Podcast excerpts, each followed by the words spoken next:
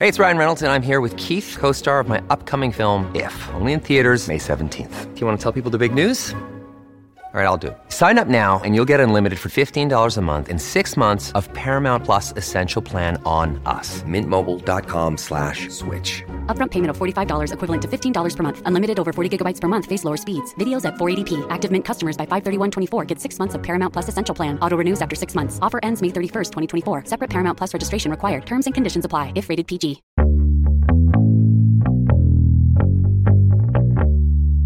Que acontece quando um cachorro com óculos se mete a investigar gastos de políticos com o dinheiro público?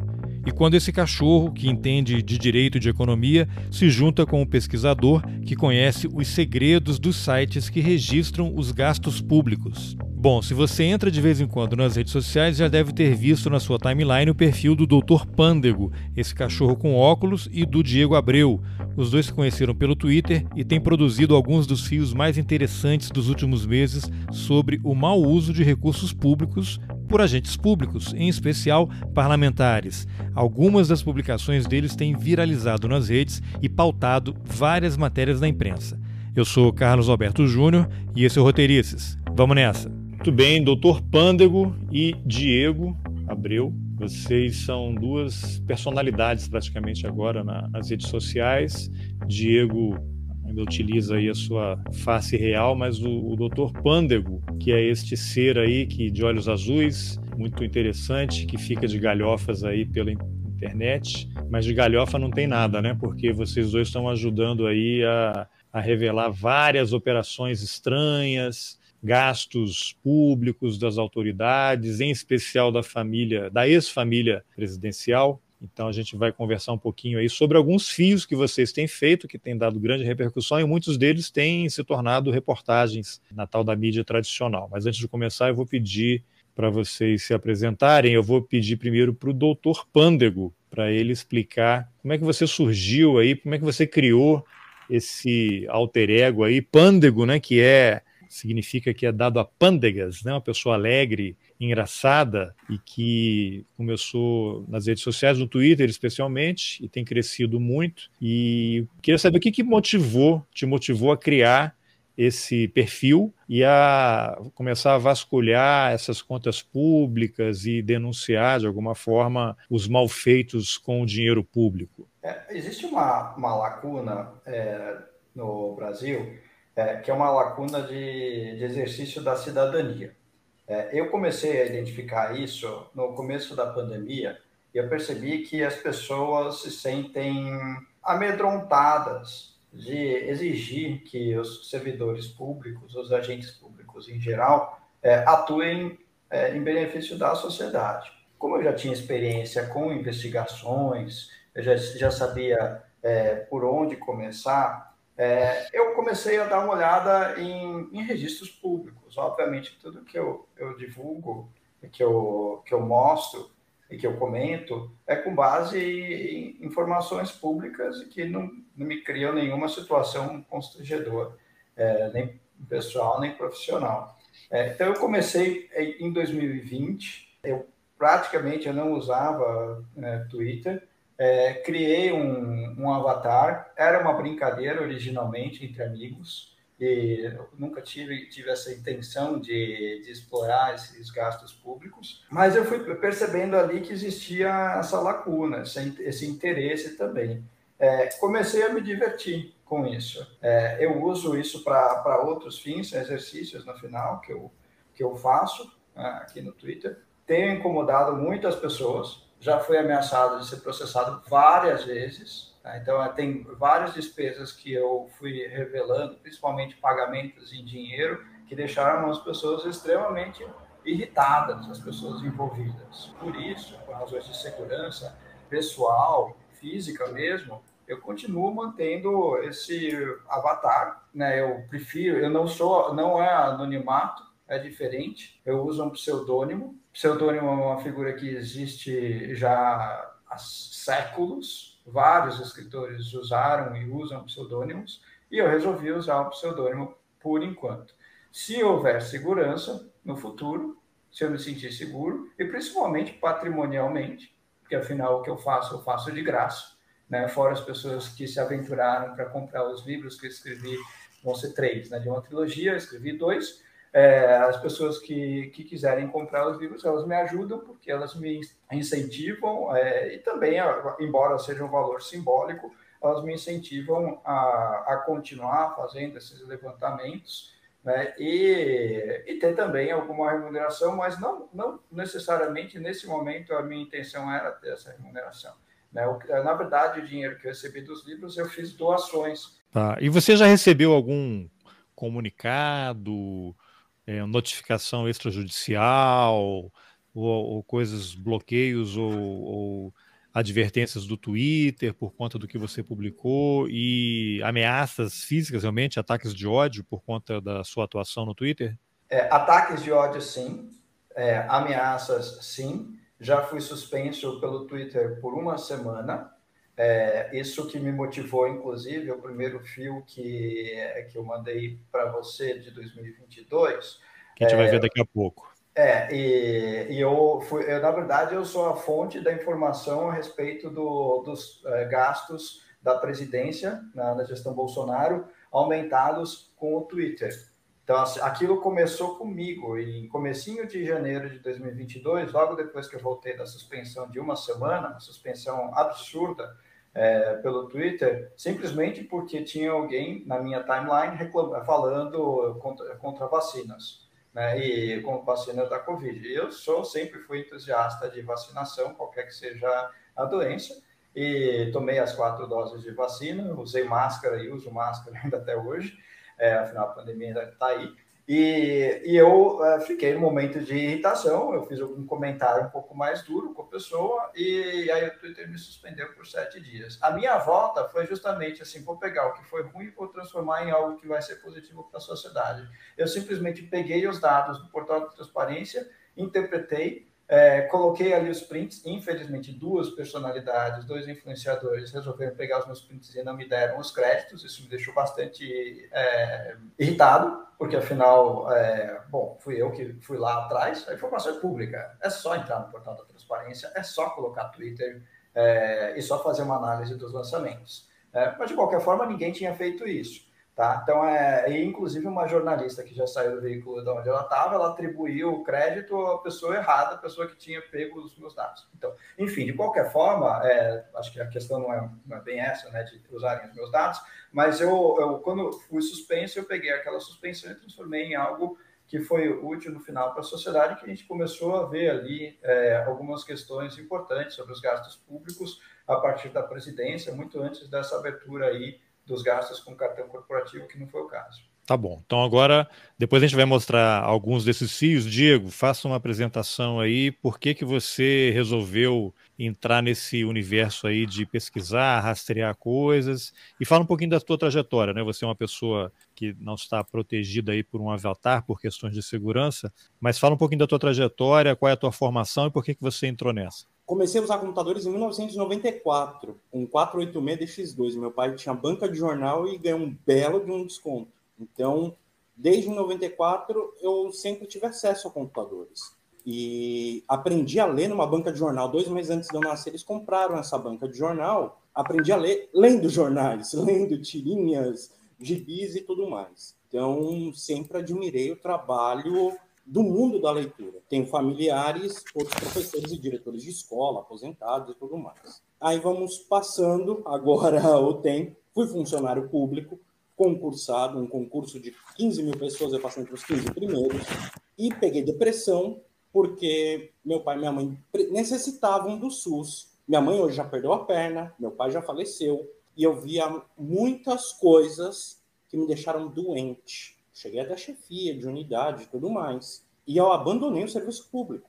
Abandonei. Quando foi em 2018, o meu sonho seria ser pai, eu não poderia. E eu iria ser pai, a minha filha, uma natimorta, faleceu no parto. Então, peguei minhas coisas, uma mochilinha e vim para Santa Catarina. Chegando em Santa Catarina, comecei a trabalhar naquilo que me era possível, 12 a 13 horas por dia. Então, eu estava bem afastado desse mundo de internet, tecnologia e tudo mais. Só que eu fui excluído da sociedade pela minha visão aqui na região. Eu comecei a verificar nos grupos de WhatsApp e com pessoas familiares uma lavagem cerebral de, assim, eu já li quase 4 mil livros, mais ou menos, eu, eu tenho problemas com arte, mas eu amo ler, é minha, minha paixão. E várias táticas de livros que não deveriam ser utilizadas. Eu comecei a perceber aquilo. Quando eu vejo aquelas tentativas de golpe, aquela tentativa de manipulação na eleição em outubro, eu me revolto. Eu me revolto completamente. A minha irmã, que tem cinco filhos, depende de Bolsa Família, e por causa de pastor voltando naquela família. Pessoas que eu admirava e que eu amava completamente num mundo em que eu não compreendia. Então isso foi começando a causar uma revolta. E teve várias outras que eu cortei aqui, né? Porque nós estamos num. E aí eu comecei, entrei no Twitter, eu tinha 70 seguidores. e eu falei, eu comecei a militar, vamos dizer assim, em favor do aquilo que eu acredito ser o melhor, um Estado democrático. E aí o deputado federal André Janones fez uma postagem sobre um veículo de comunicação utilizado pelaquela outra família, né, para disseminar notícias que não são checadas, que não são completamente verídicas. E aí eu fui atrás. E aí eu comecei a usar o meu background, né, para começar a fazer uh, de uma forma assim, ó, vamos fazer uma checagem, vamos atrás passo por passo. Eu não irei colocar a minha opinião pessoal sobre aquilo que eu acho, eu vou colocar fatos. E foi o que eu comecei a fazer. E o pessoal parece que começou a gostar, tem alguns até falando, pô, você está fazendo trabalho jornalístico. Eu não sei se eu posso considerar um trabalho jornalístico. Não cabe a mim, né? A gente não pode julgar a si mesmo. Mas eu tô, comecei a jogar na internet, estou fazendo diversas pesquisas, usando meu background com TI e o meu background de gostar de ler. Tá, então vamos começar aqui. Eu vou jogar na tela para quem não está no canal no YouTube, quem está só no podcast, eu vou dar uma explicação. Aqui na tela é uma página do Twitter do Dr. Pândego, tá até em inglês aqui, né? Mas depois ele vai explicar. Então, Pândego, o que, que significa isso aqui? Você escreveu aqui que eu acredito na transparência, né? Você se dirigindo ao Twitter e você está checando quanto o governo Bolsonaro pagou ao Twitter Brasil. Até agora, cerca de 2 milhões de reais né, entre 2019 e 2021, dos 4 milhões desde 2012 que o Twitter teria recebido. Aí esse tweet aqui é de janeiro de 2022. Né? Aí aqui tem um print que você colocou, que é Twitter Brasil, nome fantasia, tem um valor, valor recebido aqui, 3 milhões 994 mil. Vou deixar você explicar então que tweet foi esse e o que, que esse print aqui significa. Certo. Foi justamente quando eu voltei da minha, da minha suspensão pelo Twitter, eu, eu resolvi é, olhar se existia algum interesse financeiro aparente, não é uma acusação, é mais uma constatação mesmo, é, do Twitter de permitir que as pessoas mentissem. Isso aí foi antes daquela possibilidade de suspender ou de denunciar contas por mentir sobre, sobre a pandemia, aí mentir sobre vacinas, etc. Então, é, isso, aí, isso aqui. E aí eu fiz em inglês, eu achei que ninguém ia ler. Eu, e aí eu fiz em inglês e coloquei lá, deixei, deixei ali para as pessoas eventualmente lerem, se quisessem, colocassem, quem não fala inglês, colocasse no Google Translator. É, dei uma olhada também na política que era da, do Twitter americano sobre, é, sobre mentiras, sobre a pandemia. É, uhum. O Twitter brasileiro não, não, não tinha ainda implementado. Porque eu não sei se você, você lembra, é, Carlos Alberto, que essa implementação aqui da, das fake news sobre Covid é, pelo, pelas redes sociais, ela não acompanhou a, a regra para as matrizes e para outros países, principalmente Estados Unidos. É, eu lembro que no começo, que você não tinha. Quando você vai fazer uma denúncia de um tweet ou de uma conta, eles te dão umas opções ali, né? E não tinha, né? Para fake news sobre Covid, era, era difícil você enquadrar a denúncia que você queria fazer. Exatamente. E, assim, isso aí que, tá, que você está tá vendo né, foi justamente nesse contexto, nesse contexto de, de falha né, da plataforma de permitir que a gente é, mostrasse né, em verdades. Que assim como, como muitas e muitos, é, eu, eu ficava é, realmente revoltado com, com, toda essa mentira sobre é, eficácia de ineficácia, né? A mentira sobre a ineficácia das vacinas É, isso era inaceitável. Eu queria que as pessoas se vacinassem, queria que as pessoas pudessem voltar à vida normal delas dentro do possível, dentro do novo normal. É, isso afetava a mim pessoalmente, a minha família. Então, é, eu, eu resolvi alertar isso e falei assim, vou jogar em inglês, porque eu tenho vários seguidores né, também, já tinha né, vários seguidores que eram de países de língua inglesa. Eu falei assim, vou e a língua do Twitter é, é inglês, vou jogar. Né? E foi lá e né, teve uma boa repercussão. Mostrei ali que realmente houve um acréscimo de pagamentos durante o governo Bolsonaro, não só para o Twitter, mas também para Google e para Facebook. Ah, então, assim, tem uma, aí tem uma continuação que não está necessariamente nesse fio, que eu falava, mostrava justamente isso, que assim teve uma curva ascendente de pagamentos, de aumento de pagamentos para todas as plataformas digitais, que acompanha a estratégia do governo anterior, né, que era de né, espalhar usando dinheiro público para espalhar mentiras, se questionar o óbvio, assim como o Diego, revoltante, né? Falar assim, explicar para as pessoas que elas não vão pegar uma doença por tomar a vacina é, é, é, o fim da picada, mas até dentro da minha própria família eu vi isso acontecer. Explicar que a chegada do Lula não é igual à instalação do comunismo no Brasil, explicar um negócio absurdo desses, né, sinceramente. Mas, enfim, aí eu usei esse canal de comunicação. Para mim, ali era, era algo, era um teste, eu simplesmente vou fazer. Eu nem tinha expectativa de, nenhuma de nada. Né? Nessa época, eu devia ter o quê? Uns mil seguidores. É, nem tinha expectativa de nada, simplesmente joguei. E aí o negócio foi tendo repercussão. Eu falei assim, pô, legal Acho que as pessoas gostam quando alguém analisa o portal da transparência, algo que todos nós podemos fazer como cidadãos e cidadãs, todo mundo pode analisar o portal da transparência. O grande problema, eu falei até isso com o Diego, é que assim não existe só um portal da transparência para o Brasil inteiro. Assim, você tem que garimpar ali a, a informação, extrair ali com força. Tem que ir atrás do portal da transparência da União, tem um monte questão dos sigilos, né? Tem um monte de problema com sigilo das informações. É, aí você quer uma informação, por exemplo, de prefeitura, cada prefeitura tem o seu, algumas prefeituras têm portais melhores, outras são portais horríveis e não de, depende necessariamente do tamanho ou da arrecadação da prefeitura, eu acho que é muito mais vontade política, porque hoje em dia você pode pegar uma empresa de tecnologia que não vai custar tão caro para fazer um portal da transparência bom, completo, fácil, de fácil acesso. Tá? Agora, nesses próximos dias, aliás, acho que sai, saiu amanhã, é, vocês vão ver um levantamento que eu fiz com a Deinha do, do BuzzFeed sobre alguns gastos é, de prefeitura, de prefeituras com sertanejos, e assim, ir atrás dessas informações foi difícil, porque a informação não está ali tão disponível é, no portal da Câmara, aliás, do Legislativo Federal, tem o portal da Câmara dos Deputados, tem o portal do Senado. Você não consegue fazer uma pesquisa unificada. Se for alguém que já saiu, pode ficar mais comprometido. A base de dados não está tão fácil em termos de pesquisa, e eu já conversei com vários devs sobre isso.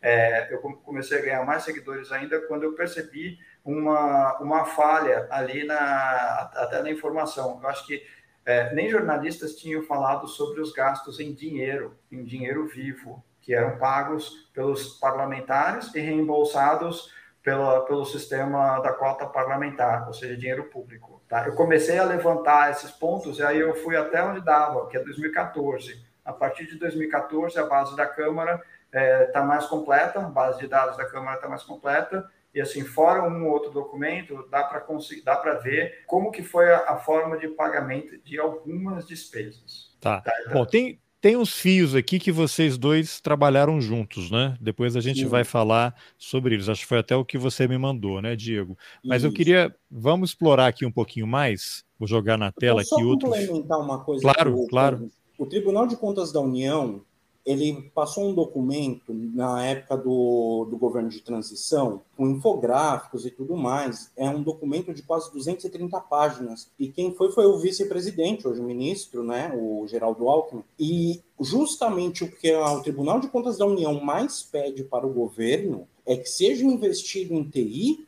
em uma integração nacional. Com isso, é estipulado pelo TCU uma economia anual de quase 400 bi, se todo, se tiver uma integração de tudo. Economia então, com fiscalização. Exatamente, porque você consegue cruzar dados e consegue ter uma maior. Por exemplo, nós temos 10 mil edifícios em conta da União, mas aí você vai ter que entrar em diversos portais diferentes. Você não consegue cruzar diversas informações por estarem em sistemas distintos e não interconectados. Então, o TCU já fala, é necessário um investimento em TI e numa integração do sistema, porque isso vai trazer uma economia para a União e uma economia nesse montante é chega a beirar Sim, uma base de dados nacional que qualquer pessoa possa acessar, lógico, mantidas ali as reservas em relação não, a, é, níveis de acesso, né? Mesmo que não seja pela transparência no, nos gastos, mas é um sistema de TI federal ali, onde o servidor consiga fazer um planejamento. Planejamentos são sucesso, é o que leva a gente a conseguir prosperar. E não é possível hoje. É, o, posso, posso, fazer um comentário sobre isso Pode, rapidamente? Deve, é, deve. essa questão que o Diego está tá levantando, é, ela não é só tangível nesse sentido de economia. Ela tem um intangível que é a, a percepção que a comunidade internacional, não sou globalista, tá? É, então, a percepção que a comunidade internacional vai ter a respeito do Brasil, de que é um país que dá transparência para gastos públicos, por exemplo Tá? Isso aí é, tende a facilitar, inclusive, o acesso do Brasil ao CDE, que é algo que pode ser extremamente benéfico, porque afinal ninguém vive isolado, a gente precisa de investimentos, e os investimentos eles, eles vêm acompanhados também de, é, de tecnologia. Tá? Então, assim, não é aquela coisa assim, ah, investidor estrangeiro é mal. Não, depende. Né? Tem investidor estrangeiro que é mal, tem investidor brasileiro, como a gente viu nos últimos anos, que é muito mal. Então, é, é eu acho que é, essa facilitação do acesso ela é, é, fundamental. E, assim, também, em paralelo, tem que é, é, ensinar a cidadania para as pessoas, ensinar cidadania, cidadania. Cidadania, cidadania significa capacitar as pessoas minimamente, não é difícil a, a verificar as contas públicas, que é esse exercício que eu estou falando assim. Você não precisa ter acesso a tudo, mas você precisa, como cidadão, mas você precisa ter acesso ao básico. Tá? Então, assim, a, a acesso à informação. É, então, é, um portal da transparência que a gente possa controlar, por exemplo, como foram feitos os pagamentos é, de, de despesas de campanha eleitoral, eu acho fundamental isso. Tá lá, dá para fazer isso. Não dá para fazer 100%? Não. Tem uma parte que é uma parte de, de conhecimento mesmo, que você tem que cruzar dados? Tem. Tá? Então é, mas pelo menos você pode encorajar as pessoas a exercerem esse controle cidadão. Aliás, na página da Câmara está lá controle cidadão, tá? A parte da, do, do controle das despesas dos deputados. deputados. É, exatamente. É, eu lembro que, lembro não, é um fato, né? Dos governos do, do PT eu, eu não, não, acompanho muito o tema, também estou fora de redação há muitos anos, mas houve um, um empenho, um esforço para que se aumentasse a transparência. Não é à toa que estão aí a lei de acesso à informação, que simplesmente foi ignorada por esse governo, não só em relação a, a, a dados, mas até assim, em, eu, eu, sou jornalista, passei a maior parte da minha vida profissional em redação, e quando eu estava em redação, assim, você mandava um questionamento para algum ministério, eles respondiam, mesmo para não não vamos falar, isso está sob sigilo, não achamos a pessoa disponível para isso, precisamos de mais tempo. Sempre havia uma resposta. Lógico que a internet não era tão avançada, hoje não, as pessoas têm uma necessidade de publicar imediatamente nas redes, então nem sempre o questionamento que você faz para um ministério ele vai ter uma resposta porque você tem uma denúncia, aí você tem que procurar um monte de gente, documentos, você não vai conseguir responder em meia hora, em uma hora, para atender a necessidade do repórter que está, às vezes, apurando aquela história há semanas ou há meses e está para publicar. Então, a gente tem que levar isso em consideração também. Mas o que se tornou uma prática nos últimos anos é isso. A gente vê todo dia aí na televisão, nos vários canais, nos jornais, procurado. O Ministério da Defesa não respondeu, o Palácio do Planalto respondeu, o Eduardo Bolsonaro não respondeu. Quer dizer, perdeu-se aquela não sei, uma cultura, não sei qual é a palavra correta, de que as pessoas que ocupam, ocupam cargos públicos e são servidores públicos, eles têm uma obrigação de prestar contas à sociedade. Esse governo que acabou de sair simplesmente ignorou tudo, impõe sigilo de 100 anos e parou de atualizar os portais da transparência, não respeita mais a lei de acesso à informação, ou a lei de acesso à informação permite que ele, na hora de responder, escolha talvez ali um critério, não, vou classificar mais essa informação aqui, aí coloca um sigilo, você não tem que responder. Quer dizer, é, é aquela história, não sei se é exatamente o lawfare, mas ele se vale da legislação para não dar informações, quando teria que ser o contrário. Então eu concordo quando vocês falam assim, o, o, cidadão comum, eu, não tenho que ter acesso a tudo, porque há coisas sensíveis, você tem nome de pessoas, você tem informação que ainda não é para ser divulgada, porque eu não sei o que, que está acontecendo no governo, está para ser tomada uma decisão, que você divulgar aquilo pode atrapalhar e ser prejudicial à própria sociedade. Então há várias questões, mas como o doutor Pandego falou, o básico ele tem que ser disponibilizado. E aí essa questão da cidadania também é importante, as pessoas têm que entender que elas têm direito e que os servidores têm obrigação de responder. E não tem nada a ver com aquela história que a gente vê de vez em quando uns vídeos aí, na eu é arrogante, né, agressivo, eu é que pago o seu salário. Não é isso. Cada um tem a sua limitação, a sua responsabilidade. E nós, sociedade, que pagamos, o dinheiro não é do governo, é nosso, o governo está lá para gerenciar da melhor forma possível. Então, a hora que as pessoas começarem a entender isso, talvez as coisas comecem a mudar. Mas aí eu vou colocar na tela aqui um outro fio do Dr. Pândego, que eu não sei se esse aqui é exatamente o que tem do dinheiro público, né? Eu vou ler aqui para quem está só no podcast, que é um, um tweet publicado no dia 11 de fevereiro de 2022, ano passado, quase um ano, que diz o seguinte: em 2021, Bananinha, né, que é o Eduardo Bolsonaro, segundo o apelido que o ex-vice-presidente Hamilton Mourão criou para ele, gastou é pouco. Tá? É, carinhoso. É não, não, você tá. É uma referência. Você não é, foi o vice-presidente, né, que conhece a família, que criou esse, esse apelido. Em 2021, Bananinha gastou pouco mais de 370 mil reais com a manutenção de escritório em São Paulo, algumas passagens aéreas, aluguéis de carros e combustíveis.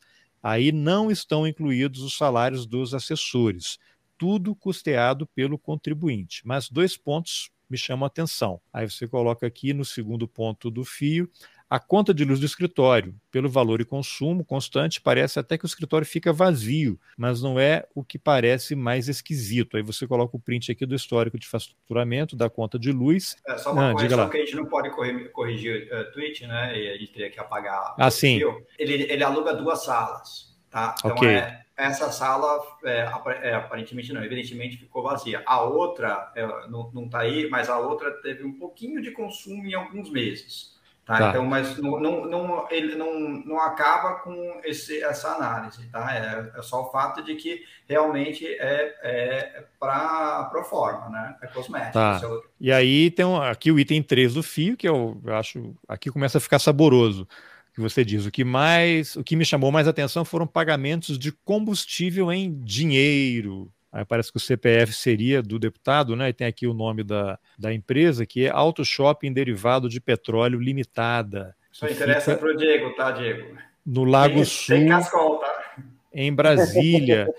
Aí, enfim, nós sabemos que a família tem uma preferência por dinheiro vivo. Né? Eu acho hoje quem usa dinheiro vivo, né? eu, eu não consigo entender essa, esse fetiche, né? Eles eram fãs do tio Patinhas, que nadava em dinheiro, então não conseguem se desvincular disso. Eu não sei o que, que é.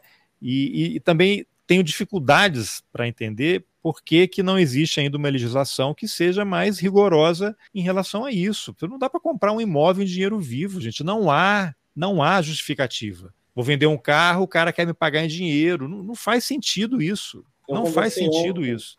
Eu conversei hum. ontem até com uma das investigações do Pander e eu já trabalhei, eu já tive, vamos dizer, 21 ofícios diferentes aí, e um deles era como vigilante, né? E é tudo pago em dinheiro, todos os serviços são pagos em dinheiro, porque muitos eventos e muitas coisas. Eu falei para ele: busca o, que tiver dinheiro vivo. O, o, o setor de negócio, onde circula muito dinheiro vivo, é onde é o caminho melhor para procurar. Porque é com, eles pagam, por exemplo, o J, né, que é falar a, a gíria lá, o pagamento, 150 reais para a pessoa e jogam 500 na nota.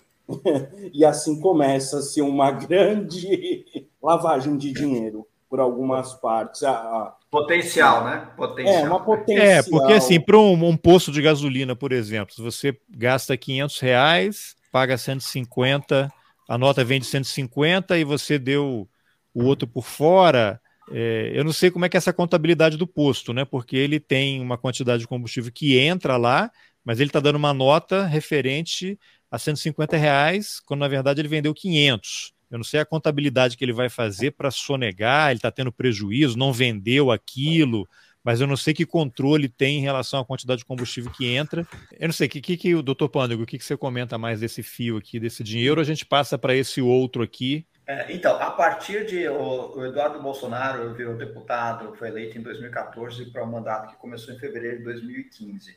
Então, tudo que é relativo aos recibos, ou quase tudo relativo aos recibos de despesas dele, que ele paga em dinheiro, por exemplo, e depois recebe na conta dele, porque esse é o sistema, o reembolso é, das despesas, então, dinheiro que sai de, quer dizer, pagamentos que são feitos em dinheiro, e aí as pessoas falam, perguntam assim, ah, mas qual o problema? O problema é que se esse dinheiro, se, né, estou dizendo que é, se esse dinheiro tiver origem ilícita, ilegal, esse dinheiro que é usado para pagamento de despesas, é, o que entrar na conta dele tem uma origem legal, tem um descompasso aí, porque o que entrar na conta dele é o dinheiro que vem do, da Câmara dos Deputados, é o reembolso da cota parlamentar. Reembolso quer dizer, alguém tem que pagar e depois recebe o reembolso. Então, nesse caso, se ele tivesse usado, por exemplo, dinheiro ilegal para o pagamento dessa gasolina, ele recebeu na conta dele o equivalente, Sim, o mesmo valor. Ele esquentou, ele esquentou o dinheiro, né? Exatamente. Ele pegou um dinheiro geladão, pagou alguma coisa, deu uma nota fria, e à medida que a Câmara dos Deputados aceita aquela nota, ela está automaticamente legalizando aquele dinheiro, é isso? É isso aí. E, e, assim, algumas pessoas perguntaram: ah, tá, mas que software, que o programa que você usa para analisar tudo isso? Nenhum. Porque para entrar em cada recibo, né, então eu fiz por amostragem. É, para entrar em cada recibo, você tem que passar pelo CAPTCHA. Então, é, né, os, os, robôs vão ser barrados ali. Aí falaram assim: ah, mas tem o, né, o API ali, dá para. Mesmo, mesmo problema que o link vai levar para algo que você precisa acessar. Então, assim, até onde eu sei, pelo menos pelo que eu conversei, é, ninguém conseguiu ainda desenvolver um programa que consiga ler exatamente a forma de pagamento. Oportunidade de melhoria para a Câmara? Sim, é exigir no formulário do pedido de reembolso a forma de pagamento. Como ele entrou em 2015 como deputado federal, foi o primeiro cargo público dele eletivo, tudo já está disponível ali, tem links e tudo. O, o Jair Bolsonaro, que era deputado desde na, na década de 90, é, só a partir de mais ou menos maio de 2014 é que os recibos começam a estar disponíveis digitalizados na base da Câmara. E qualquer então, assim, pessoa tem acesso a esses recibos, entra no site e consegue visualizar tudo isso. Você consegue filtrar, não é difícil. Você entra lá, coloca um período, filtra, vê como que são, é, qual o valor que foi pago, qual que é a categoria que foi paga. As categorias variam, porque as pessoas fazem, é, quem, quem, pede o reembolso deve ser algum assessor, alguma assessora, é, coloca em categorias diferentes, às vezes, por exemplo, telefonia está em telefonia, telefone, é, manutenção do escritório para atividade parlamentar, tem telefonia também, a conta de, de telefone do, do, Eduardo Bolsonaro aqui, por exemplo, de, do, do escritório de São Paulo, era consistentemente perto de mil reais e nessa época os documentos eram públicos até fevereiro de 2022. É, então, assim, uma conta de mil reais de telefonia e internet, né, não sei quanto vocês pagam na casa de vocês, eu não pago mil reais. É, e, e, assim, tinha vários canais de criança, vários canais de esporte incluídos nesse pacote, e a minha provocação, inclusive, do Twitter foi se, será que esses canais são acessíveis fora do escritório de São Paulo? Será que ele usa o acesso por aplicativo em outro lugar? Será que a, né, a fornecedora do, do serviço ela não deveria barrar para agentes públicos? Inclusive, é uma fornecedora de serviços que assinou um acordo com o TCU e com as autoridades americanas faz, faz relativamente pouco tempo. Será que eles não deveriam olhar isso com mais atenção? Né? Assim, as barreiras têm que ser colocadas. Não adianta falar assim, ah, é, depende do, né, do governo.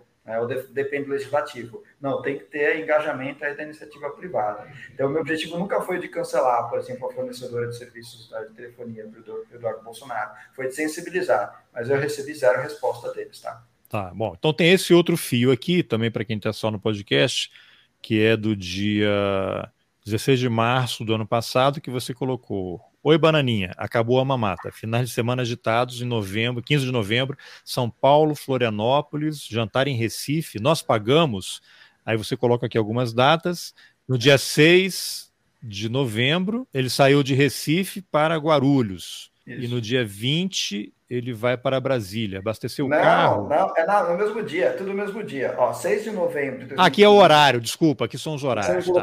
No dia 6 de novembro, ele 5h36, ele saiu de Recife para Guarulhos. Às 20 horas e 7 minutos, abasteceu o carro em Brasília.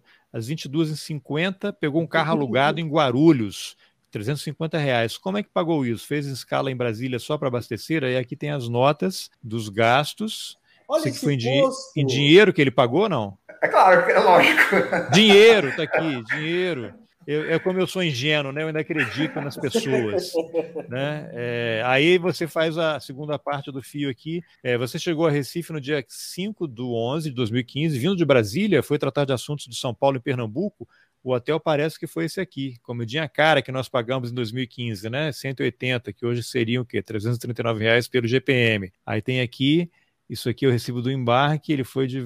É... E, enfim, uma esse, companhia qualquer. Aí tem é, aqui. Esse carimbo, esse carimbo aí no, no, no cartão de embarque é, é, de quem carrega a arma, tá? Só para vocês saberem. Ah, tá. Ele foi armado, embarcou armado para Recife. Aí aqui tem. Por isso que eu é, mantenho. Mais um motivo para eu manter esse meu avatar, tá? Sim. Aí tem aqui uma nota da Prefeitura de Recife, tomador de serviços, ele se hospedou num hotel né? Isso aqui, essa nota está aqui porque ele pediu reembolso disso.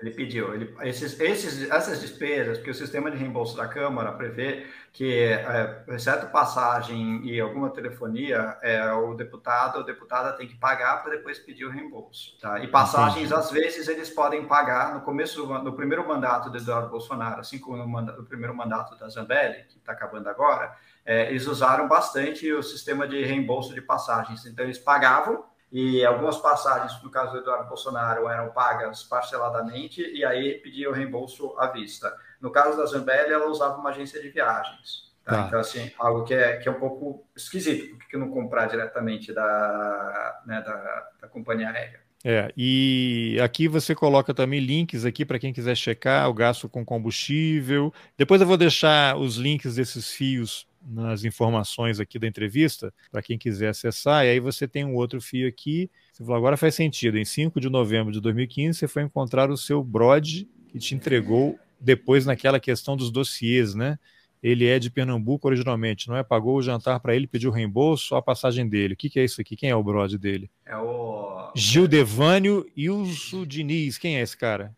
Carteiro Reaça. Quem? O carteiro, ah, o carteiro Reaça. Reaça. Dizer, o, o, Eduardo Bolsonaro foi a Pernambuco encontrar com ele. Ele era assessor do Eduardo Bolsonaro. Hum.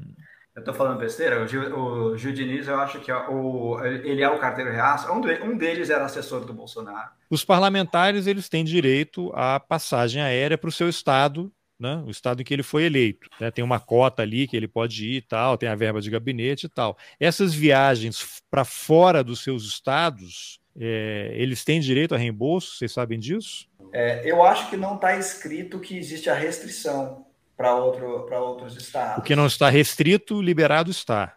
Não é, é isso? Exatamente. Eu, eu, eu, nunca, nunca topei com uma, algo escrito, vai ver que existe, é, né, limitando. Mas se você for ver pelo histórico de passagens dele, do pai dele, é, de todos os, os, outros deputados. A deputada Carla Zambelli, por exemplo, viajou bastante via Curitiba. Ela parava em Curitiba e ia para São Paulo. Vai saber fazer o quê? De Brasília? É, de Brasília? É, é Brasília, Curitiba, São Paulo? É, é caminho, né? É caminho, né? Curitiba, Brasília, Curitiba, São Paulo. Aparentemente sim, né? Eu acho que é. não, mas. Não sei, vamos lembrar o mapa, né? Aula de geografia da sétima série. Na Terra plana, talvez. Ah, bom, agora você tocou num ponto essencial, e aí muda tudo. Muda, muda, muda toda a configuração, né? É, é. Bom, tem aqui. Tem esse outro fio aqui, Aí vamos para um outro tema, que é o assassinato do Dom Phillips e do Bruno Pereira, né, o jornalista e o indigenista. Aí você coloca um fio aqui, publicado no dia 16 de junho de 2022. Corre a história aqui no Twitter que a região onde Dom e Bruno morreram deveria ser policiada pelo marido da Carla Zambelli, deputada federal. Pois bem, fui direto ao portal da Transparência para entender quem é Antônio Aginaldo de Oliveira e o que faz no desgoverno Bolsonaro. Aí o tweet seguinte é: Não vou antes de 2019, porém. Mal entrou, Bolsonaro já o colocou para dentro. Funcionário comissionado. Função Ministério da Justiça e Segurança Pública. Isso aqui é, você está se referindo ao Aginaldo, é isso? Exatamente. Que é o marido da Carla Zambelli. Ele mesmo. Não é ele que é da Força Nacional e tinha ido para o Ceará, em vez de controlar, ele ficou estimulando lá os policiais militares grevistas a arranjar confusão? Ele mesmo. Então, ele é policial militar da, que eu entendo, reformado da, do Ceará. Ele estava na Força Nacional, né? E aí, ele, exatamente, ele foi ser comandante da Força Nacional. Tá, aí você vai aqui, fui dar uma olhada nas viagens para Tabatinga, no Amazonas, na região onde eles lamentavelmente foram mortos, o Bruno e o Dom. Quatro viagens entre 2019 e 2021, que obviamente nós pagamos. Mas qual é a sua suspeita aqui em relação a essas viagens dele para lá? Na verdade, não é uma suspeita, é uma constatação de um fato que ele tinha o dever, como todo agente público, de desempenhar a função pública, e esse dever não foi cumprido, tanto que eles foram mortos. Então, assim, é, fechou os olhos, né? não fez o que deveria fazer. Aí as próximas perguntas, por que não fez? Quais os interesses? Da quem que ele deveria é, proteger nessa, nesse caso? É óbvio né, que é um indigenista, é óbvio que é um membro da imprensa, óbvio né? mas ele não, não fez, porque ele simplesmente nem ia lá. Né? Foi essas quatro viagens.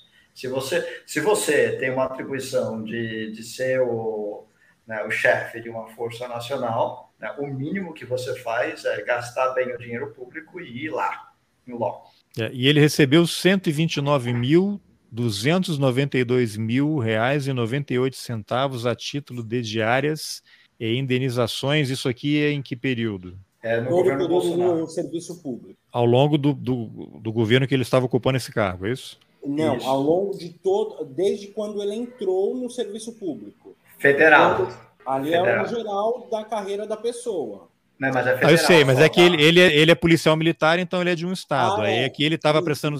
Portal, é, são recursos que ele recebeu do governo federal depois que foi nomeado para o cargo pelo governo Bolsonaro. É, então. A, o que acontece? Pode acontecer, por exemplo, dele ser um funcionário estadual e ter recebido algum auxílio de curso, auxílio de qualquer outra coisa. Eu não sei esse caso em específico, né? É, então ele consta também como um recurso recebido pelo governo federal. Mas ele já é da reserva, né? Ele já não está é, mais na ativa. Por exemplo, eu, vamos dizer, é, eu consigo, eu já é, entrei quatro vezes na federal, só nunca consegui concluir por N motivos.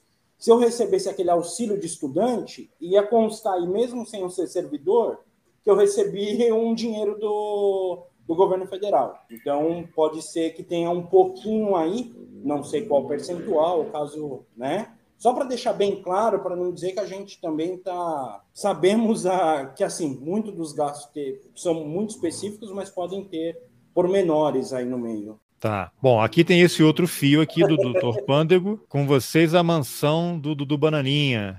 É, após os irmãos Flávio Jair e Renan, ele também se mudou para uma mansão. Será dele ou da esposa que vende imagem de fornecedores da mansão? Isso aqui é um vídeo que está no Instagram da esposa do Eduardo Bolsonaro. Começa o vídeo com ele deitado numas cadeiras assim na no jardim, tem um cachorro, pessoas tocando violão, confraternizando, tem a filha do casal, ainda bem que o rosto dela não está aqui sendo exibido, né? Tem um close de um cachorro aqui, uma filmagem assim para entrar mesmo aí, né? A imprensa aí... sempre ficou muito curiosa para saber, e obviamente a opinião pública, é, onde que ele morava, porque ele recebia né, e ainda recebe o auxílio moradia. Moradia. Ah, ele tem uma, ele mora nessa mansão e recebe auxílio moradia. É, e não só ele recebe o auxílio moradia, que é 4.200, alguma coisa assim, como ele ainda recebe os 1.700 e alguma coisa a mais que consomem parte da verba da, da cota parlamentar. É. E aí todo mundo queria saber onde é que ele mora. Né? Então, é, recentemente, Obviamente eu não vou dizer o endereço aqui, mas recentemente, na, naqueles processos que inclusive acho que foi o UOL que noticiou ontem, mas na semana passada, retrasada, eu já tinha comentado né, da, das execuções das multas com, pelo, pelo, não uso de máscara no estado de São Paulo. Por algum motivo, na base de dados, acho que eles puxam da Receita Federal, saiu exatamente o endereço dele. Que deve ser aqui no Lago Sul de Brasília, né? É onde os caras moram, onde está aquela mansão do Flávio também, que não se sabe de onde vieram os recursos. É meio um escárnio, é, é, né?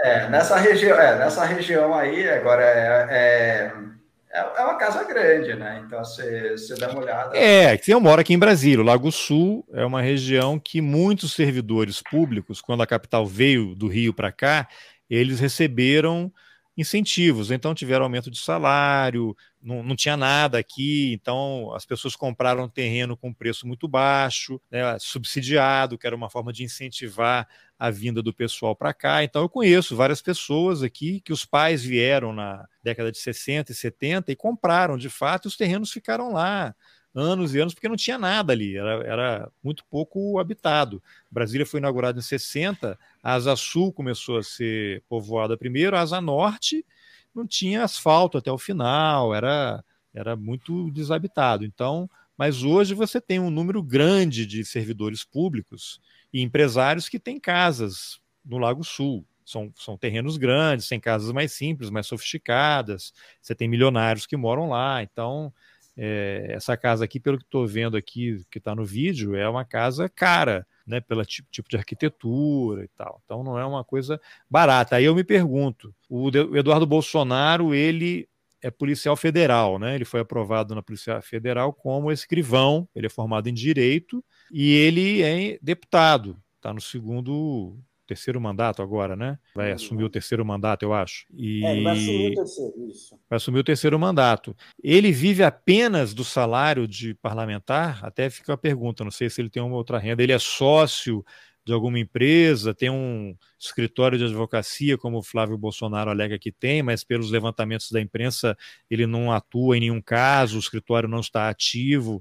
Aí ele tinha uma loja, uma franquia lá da, da Copenhagen, vendia chocolate, e vendia tanto chocolate que ele conseguiu formar esse patrimônio dele, ele dá consultoria. A minha dúvida é o seguinte: eu fico muito curioso que a imprensa não vai atrás, né? O Eduardo Bolsonaro, ele vive apenas do salário de parlamentar e a esposa dele, que é psicóloga, até teve uma confusão com a revista Época, né, que um repórter ali se passou por um paciente, gravou e fez uma matéria, uma questão altamente questionável, assim, do ponto de vista jornalístico, tanto que resultou aí acho que até na demissão dos profissionais lá que trabalhavam nesse projeto. Mas aí ela tinha uma renda como psicóloga e hoje ela é influencer, ela tem um dinheiro dessas empresas de roupa e tal, que permite esse padrão de vida e essas viagens, porque ele vive no exterior, né?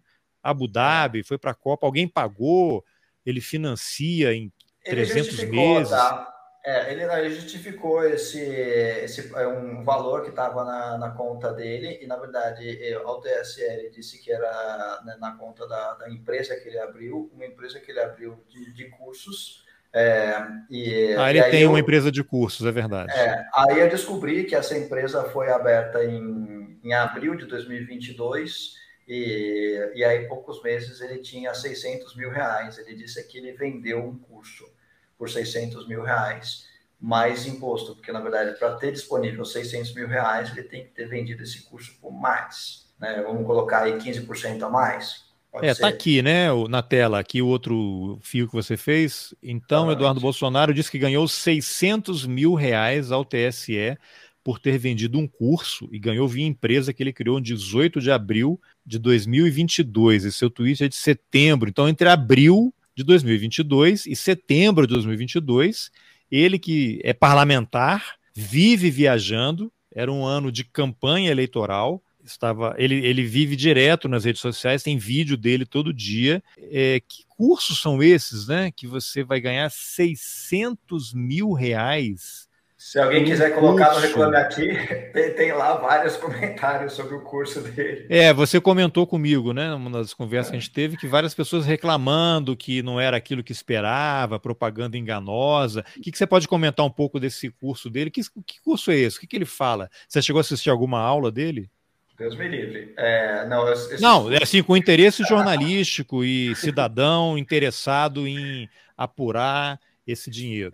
Não, não, não porque né, eu como comentei, eu você tinha que pagar, né, também. É, eu tenho uma, uma, política que eu assim, eu como eu não, eu não faço nada do que eu faço no Twitter ou, ou no, no, YouTube é, cobrando, é, eu eu tenho uma política de não gastar também. Tá? Então, é, eu posso rever isso no futuro. Né? Assim, se, se eu pudesse ter uma, especificamente uma fonte de recursos para poder fazer esses levantamentos de uma forma mais precisa, inclusive pedindo certidões de certidões imobiliárias, é, eu faria.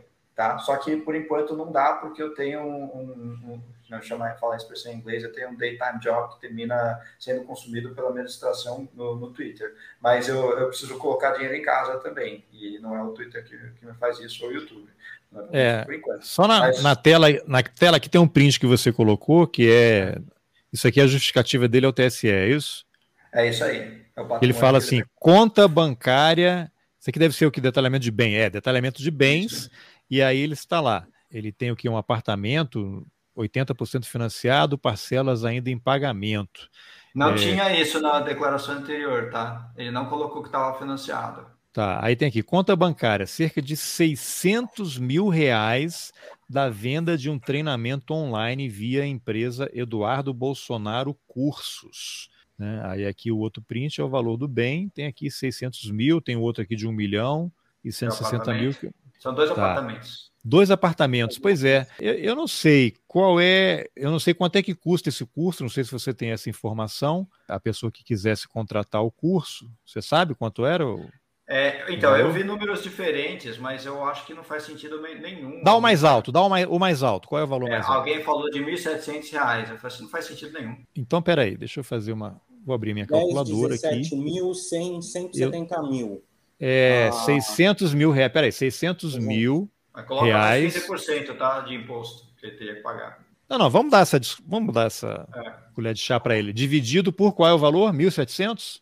É, algum, alguém, mas é, foi um bolsonarista que entrou na minha timeline e ficou revoltado. Daria 350. Tá. Ou seja, daria 352, 352 pessoas, é isso? Mas 352 é pessoas, espera um pouquinho, tem que colocar mais uma, uma gordura aí porque 352 ah. pessoas que pagaram para a plataforma, que é uma plataforma de supostamente de cursos, que pagou para ele. A plataforma Sim, a plataforma já vai ficar com a comissão. Exatamente. Ter 500 pessoas, vai, 500 para pagar 150 de custos, imposto e plataforma. É, não é muita gente. Vamos, vamos conceder isso a ele, né? O cara é um deputado federal, filho do presidente, foi o mais votado em São Paulo na eleição anterior, né, em 2018 eu diria que não é absurdo que você tenha 500 pessoas que gostariam de ouvir um curso ministrado por ele, certo? Certo. Né? Então, é factível aí, que... em alguns meses é factível, né? Teria que haver uma apuração, tal. O que eu acho curioso assim que não há é, nenhum veículo interessado em esclarecer essas coisas, né? E é. não sei se o curso continua. É. E, que, e que curso é esse, né? O que, que ele fala nesse curso que alguém quer pagar R$ 1.700 para ouvir o Eduardo Bolsonaro falar, né? Ele tem metodologia, é sobre o risco do comunismo no Brasil, Foro de São Paulo. Eu, eu não sei realmente. Ó, fica, aí a, fica aí a sugestão é, para a gente fazer uma vaquinha virtual, eles que gostam tanto, né? O, o bolsonarismo gosta tanto de, de falar de vaquinha de virtual.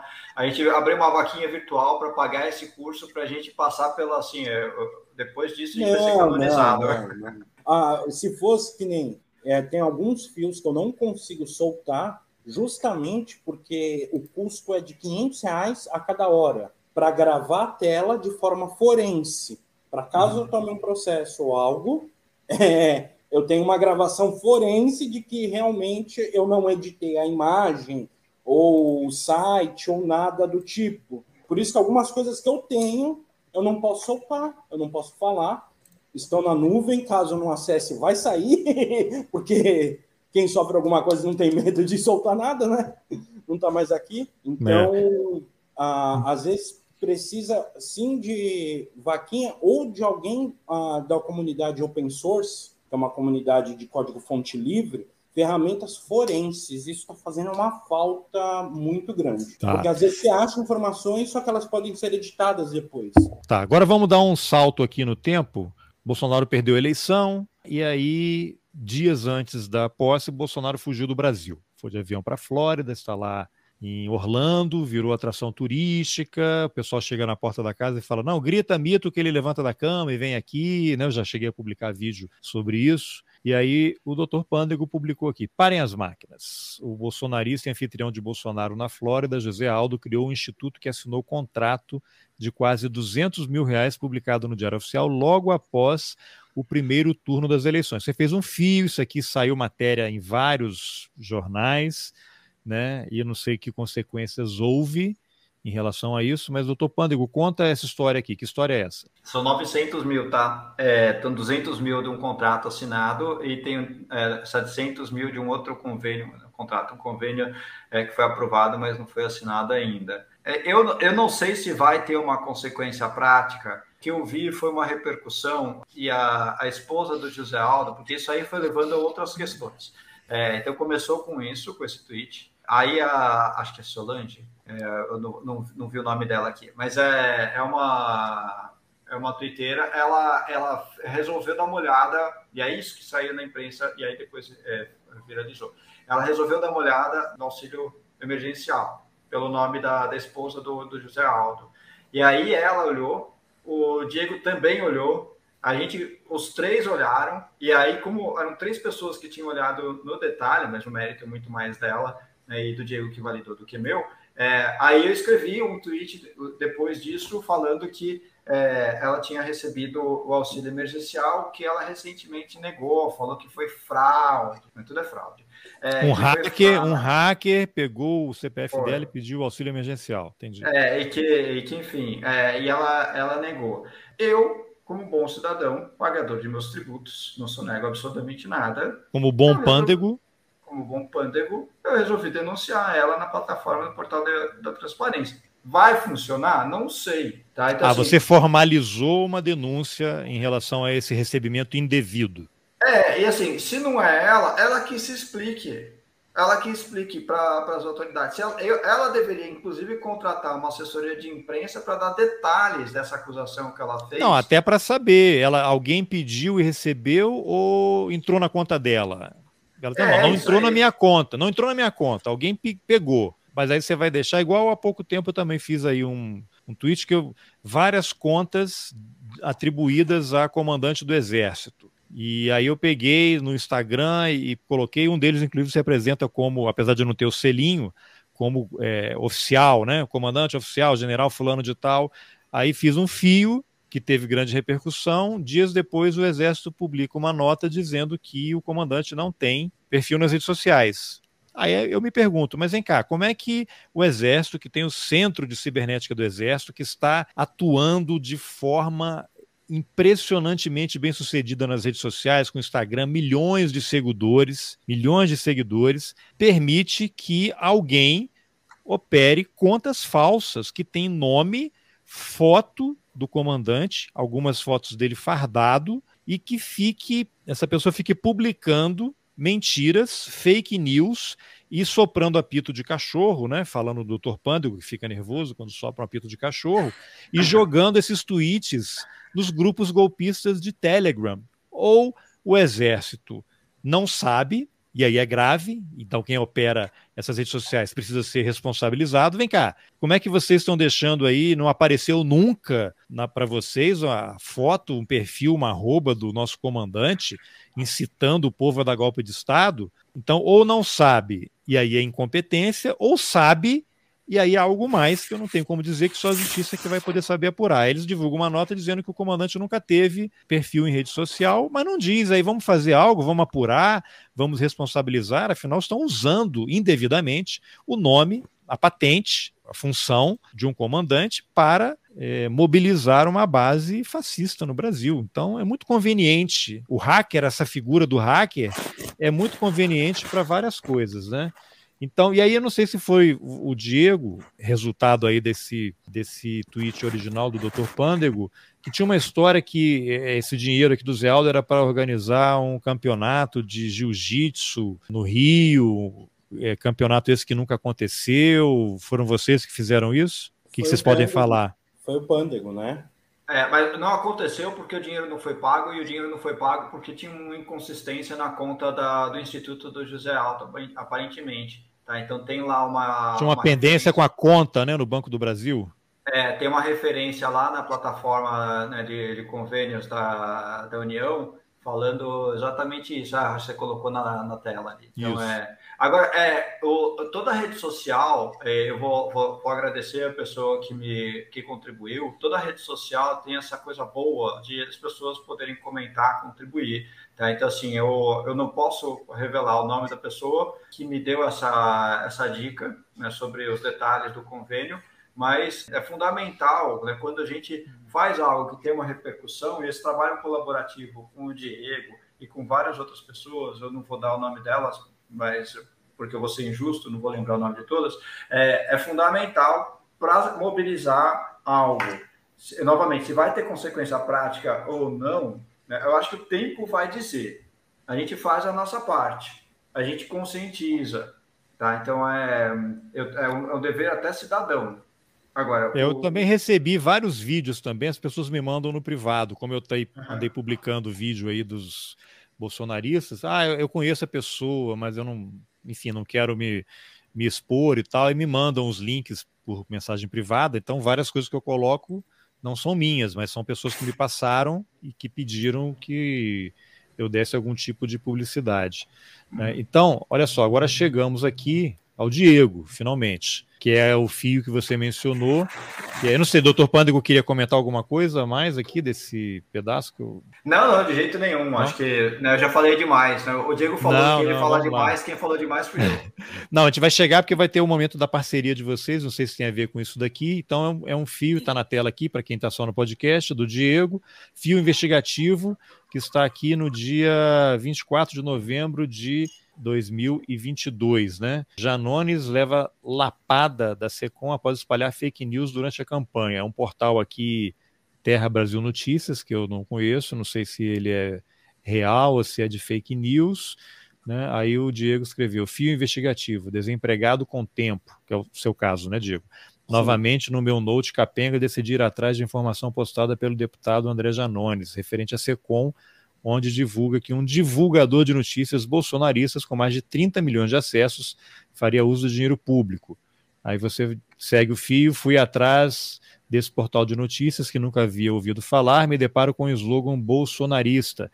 Entro na aba de contato e não há um telefone ou e-mail, apenas um formulário onde nem sei para onde estou enviando a informação de contato, né? O Terra Brasil notícias. Aí você segue, decido então usar a ferramenta, eu nem sei como pronunciar isso, Royce, é, Royce, Royce Internacional, pois o domínio é .com e descubro que foi registrado de forma privada, para ninguém verificar quem são os proprietários. Portal de notícias anônimo, aí foi registrado aqui no Arizona, né? Não tem Essa é uma empresa. Da... Você ah. contrata ah. essa empresa para proteger o seu site eh, de acordo com as leis americanas lá então você não consegue acessar quem foi a pessoa que realmente registrou aquele domínio. Tá, tá. Então aí você segue, mas tu tem um pouco de tempo e vi que eles têm assinatura de clientes, então decidi simular uma compra por boleto para pegar nome de emissor.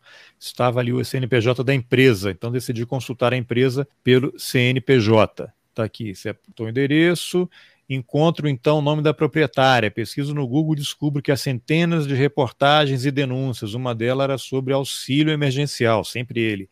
E decidi uhum. buscar e descobri que no mesmo mês que foi aberta essa empresa, de 20 mil reais, o que de, de, de patrimônio, é, começou é, a receber auxílio. É, porque é uma coisa declaratória também, né? Não necessariamente a pessoa botou aquele dinheiro lá, né? O capital social. É, aí tem o um nome aqui, razão social, Micarla Rocha da Silva Melo, nome fantasia Terra Brasil Notícias, em Mossoró, né? então tem esse, esse portal, edição do Jornal Diário, está lá baseado em, em Mossoró. E, em uma das inúmeras reportagens, descobre que o editor-chefe é um advogado e marido da dona, que a empresa é dele de acordo com reportagens. Foi buscar no Google inúmeros resultados na justiça como advogado, ele tem inúmeros processos. Aí você foi usar o regex isso. filtro, também não conheço. É o regex significa expressão regular. Então você faz um filtro na utilizando para você, é, como é que se fala?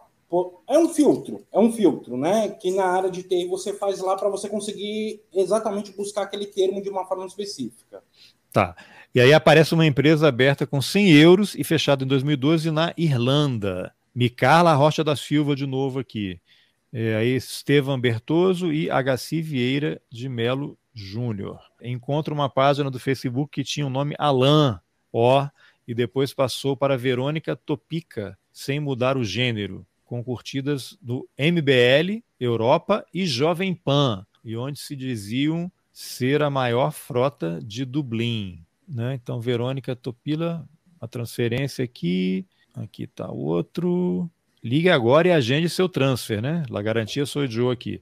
Aí fiz esse, esse fio com medo de represália, porque o portal está sob investigação, a informação sobre Dublin é nova. Mas, enfim, resumindo, o que, que essa esse fio aqui, ele, ele esclarece. É o que? Era, era esse Terra Brasil Notícias, que recebia dinheiro da SECOM para publicar informações de interesse do ex do antigo governo, fake news e tal. O que, que você pode falar? Vamos lá. É, você pode ver que ele tem 30 milhões de acesso. Dentro do bolsonarismo, ele é um dos portais mais acessados via Telegram, via WhatsApp. Então, quando você pega alguns sites que fazem. Sim, não, nos grupos de Telegram que eu monitoro, tem print e link desse portal o dia inteiro. Exatamente. É, eu não, muitas das coisas que eu encontro, eu não consigo colocar, como eu falei, porque eu não tenho. Porque se entrarem com um processo para mim e mudarem lá o site, eu não tenho como falar, porque eu não tenho como é, ir em cartório, pagar taxa ou ter um software forense, né? Mas há conexões fortes na internet ali entre determinadas pessoas daqueles grupos que nós já conhecemos. E não há diretamente uma conexão via governo federal. Porém, há, como é que se fala, semiconexões para conseguir fazer todo esse ambiente deles. Eles têm um método muito profundo. É, e quando você verifica esse método, bate lá para os Estados Unidos, é, é um método muito igual, muito parecido, até da transferência de dinheiro, de como eles fazem determinadas coisas. Só que eu não tenho como postar tudo no Twitter, eu não tenho como deixar tudo aí. Eu tento, como eu sempre coloquei, eu não sou jornalista, eu sou um cidadão comum, e eu estou tentando ver se eu instigava a mídia tradicional, ah, ou pessoas, autoridades, a irem atrás de determinadas informações. Porque você verifica ali um nome que era daquela página lá de Dublin, e é um nome que lembra alguém muito conhecido, né? Da Terça-feira Livre. Sim, Alan, Alan dos Santos. Então, há diversas conexões. E eles já estão no inquérito das fake news. Então, talvez essa conexão, porque seria um dado bom, uma linha para se dar uma verificada. Ali eu, eu acredito que seja o principal. Eu tento não ser muito, nos meus fios, ser muito sensacionalista, ser muito. Eu vou mostrando o que eu encontro e pronto. Tá. Bom, essa aqui é uma parceria. Essa aqui foi uma parceria de vocês? Esse sobre o cartão corporativo? Sim? Não? E, não, é, esse daqui também foi. Aí, naquele fio, eu já tinha feito alguns fios anteriores, né? É, Sim. E aí, nesse fio, eu estourei naquele fio anterior e foi que todo mundo começou a marcar o Dr. Pandego nas minhas postagens. Dr. Pandego? o Dr. Pandego, perdão. ah, eu tenho um o, no, o nome é importante. É, o nome é importante. É. Não, esse fio aqui é o seguinte: fio investigativo, Big Brother do cartão corporativo do Bolsonaro, servidores autorizados a utilizar o cartão corporativo de Bolsonaro é, em 2019. Um aqui, Desce um é, deixa, pouco. Deixa eu só é ler. Deixa eu, é, deixa eu só ler aqui. É, erros no portal da transparência ou fraude e falsidade ideológica? Eu não afirmo nada, porém, vários questionamentos. Vamos descer aqui, é isso? É, a, não, desce mais. O primeiro fio é esse de 15 de janeiro, ó. Sobe aqui um pouquinho. O primeiro é. fio é o de 15 de janeiro, que eu coloquei. Então, esse aqui dos 32 não, servidores? Sobe. Não, sobe. Esse aqui.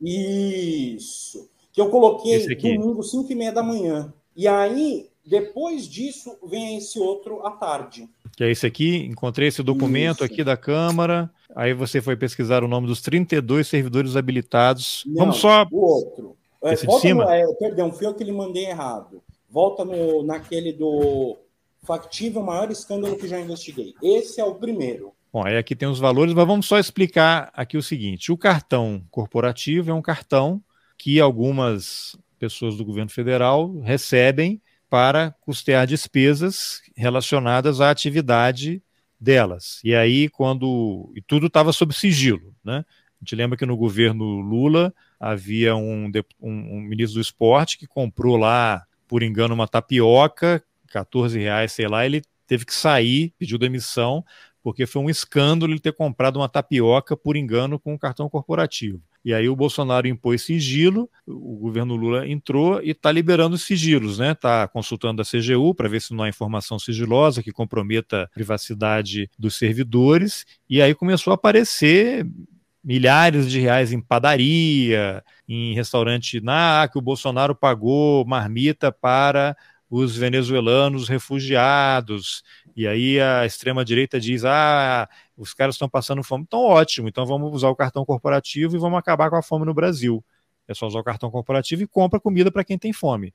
A questão não é essa. O problema é grave, só que o cartão corporativo ele tem uma especificidade. Ele foi criado para uma finalidade. Você não pode usar para outra. Inclusive tem uma tipificação na lei, né, que é desvio de finalidade. Se você recebe dinheiro para uma coisa que é assim outra, você está cometendo uma irregularidade no mínimo. Né? Então é, o que, que vocês dois, aí o doutor Pândego também entrou nessa apuração, não sei se é isso que vai entrar. Não, não entrou nessa, né? Não. Não, então, então explica aí.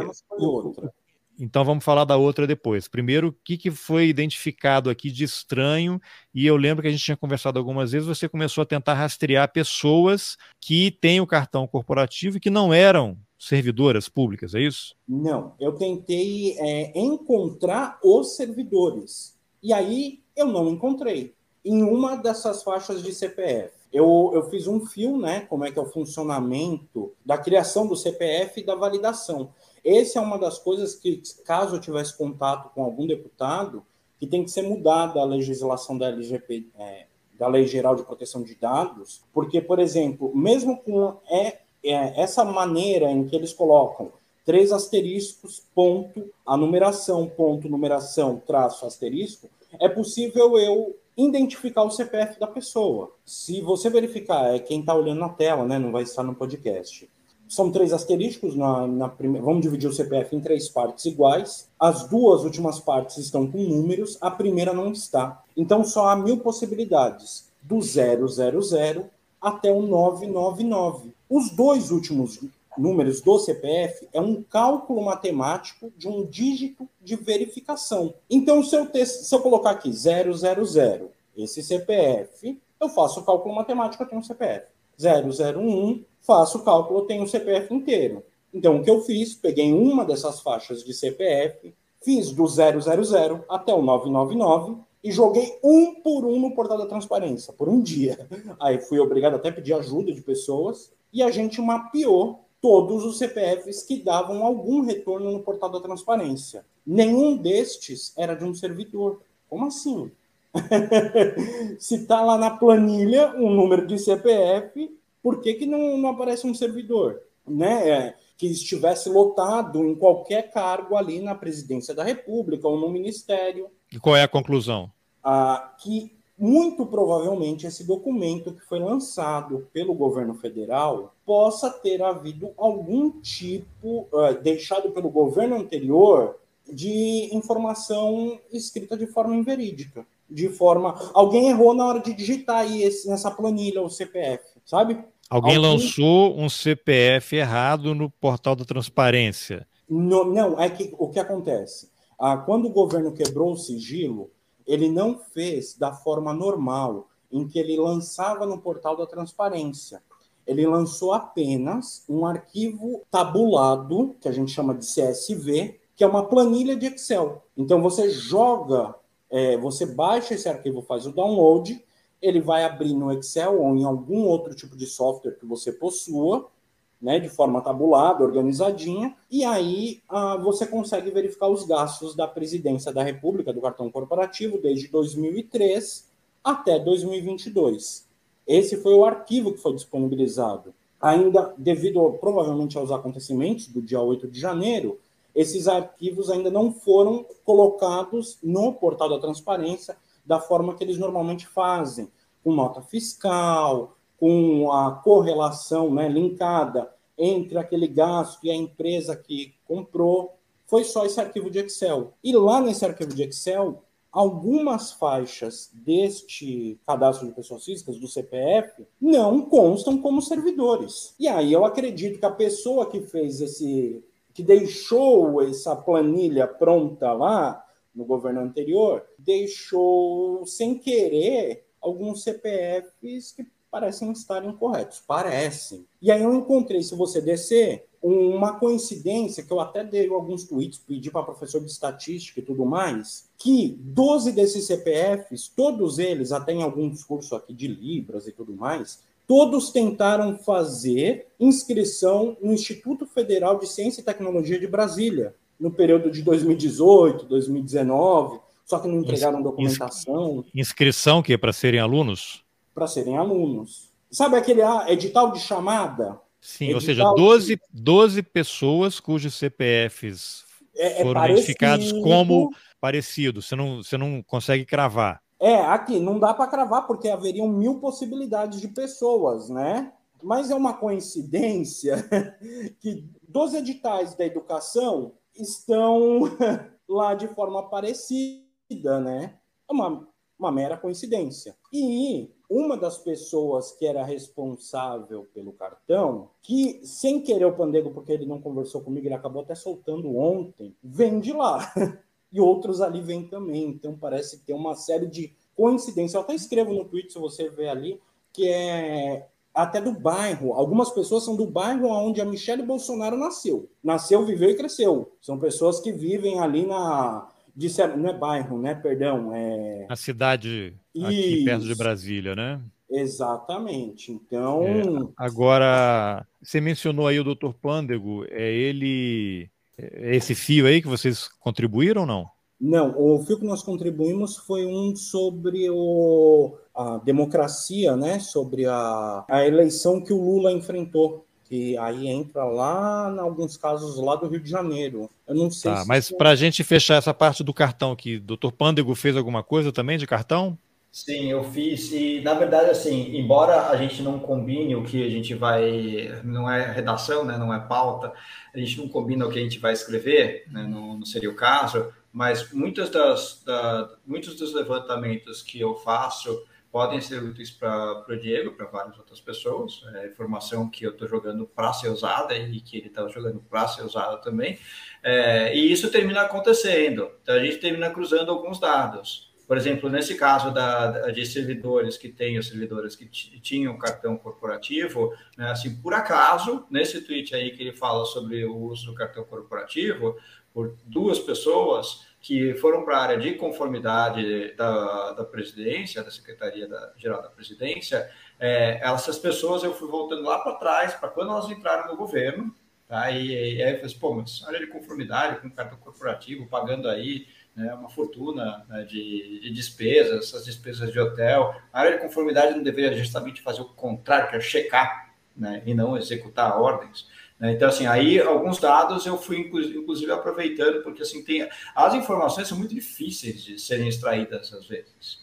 Então, por exemplo, o CPF, que é um dado muito sigiloso, é, você tem que fazer um levantamento. Tem algumas bases de dados que fornecem CPF, então não é tudo fechado, bloqueado. Então, por exemplo, você consegue ver o CPF das pessoas, né, dica para quem quiser fazer levantamentos, é, na, na, base de dados do TSE, quando essas pessoas são fornecedores ou fornecedoras, ou doadores ou doadoras para as campanhas eleitorais. Aí você consegue exatamente o CPF da pessoa. Entendi. Tá? Então, é, e aí a gente consegue cruzar essas informações. É, escrevi sim sobre cartões corporativos. Teve um, um tweet que teve um pouco mais de repercussão, que foi sobre é, o uso por um, um militar, que terminou virando militar da reserva. reformado, aí que ficou ali no, no gabinete da presidência né, um tempão, ele foi responsável pelo pagamento de pelo menos quase 3 milhões de reais. Se você volta lá agora naquele outro tweet que eu falei que eu lhe mandei, que eu fiz mais tarde, né? Mas enquanto isso, ó, o Dr. Pânico fala disso aqui, ó. É esse aqui que você tava, você tinha mencionado agora? É, do é ele mesmo. É ele mesmo. E é esse cara que está agora com. Não, acho que esse aí é o outro. Tem um militar que foi para os Estados Unidos com o Bolsonaro, não é isso aqui, não, né? Não, esse aí eu não, eu não identifiquei. Tá. tá. Então, aqui, José Medeiros de Lucena Filho, servidor lotado na Secretaria da Presidência na gestão Bolsonaro, que aparentemente era portador do cartão, era militar, reformado em agosto de 2020 com recebimento na faixa de 14 mil reais líquidos. De qual parte das Forças Armadas ele veio? Ele era da Marinha. Ele foi responsável pelo pagamento de despesas com cartão da ordem de quase 3 milhões de reais. Mas aí pode ser o que? Logística, motociata. É, hotel, tá? Nos hotel. passeios. É, tem, se não me engano, tinha combustível também, tem refeições, tem um monte de coisa, cabe um mundo aí. Ah, aluguel, aluguel daquela do jet ski, aquelas coisas. Eu acho que a jet ski era de graça, porque era da Marinha. De graça ah, para tá. ele. Quer dizer, de graça não é, porque nada é de graça nessa ele, vida, então a gente Ele é requisitado, né? Era requisitado, né? Tem até a questão se ele podia pilotar o jet ski. É, mas quando eu escrevi isso, eu, eu não tinha ainda a confirmação, o Diego ainda não tinha soltado esse outro fio dele, que aí confirma que é ele mesmo porque eu fiz a, o levantamento com base em três números de CPF e, e o nome dele que estava no, né, no diário oficial. Mas aí depois veio a confirmação, porque tem uma resposta, aí assim, aí o Ivan Valente, é, tem uma resposta de, ao pedido do deputado Ivan Valente, de 2019, que o Diego conseguiu localizar, né, que fala que ele era um dos portadores do cartão corporativo. Então, assim, é, são, quando a gente trata de, de, de levantar esses dados e, e, divulgar, a gente tem sempre que ter, tomar, tomar muito cuidado, porque você precisa ter validação. Você precisa claro. ter mais de uma fonte. Né? Porque senão você pode cometer uma grande injustiça com alguém. Exato. Acaba com a vida errar, da tá? pessoa. É, acaba com a vida da pessoa.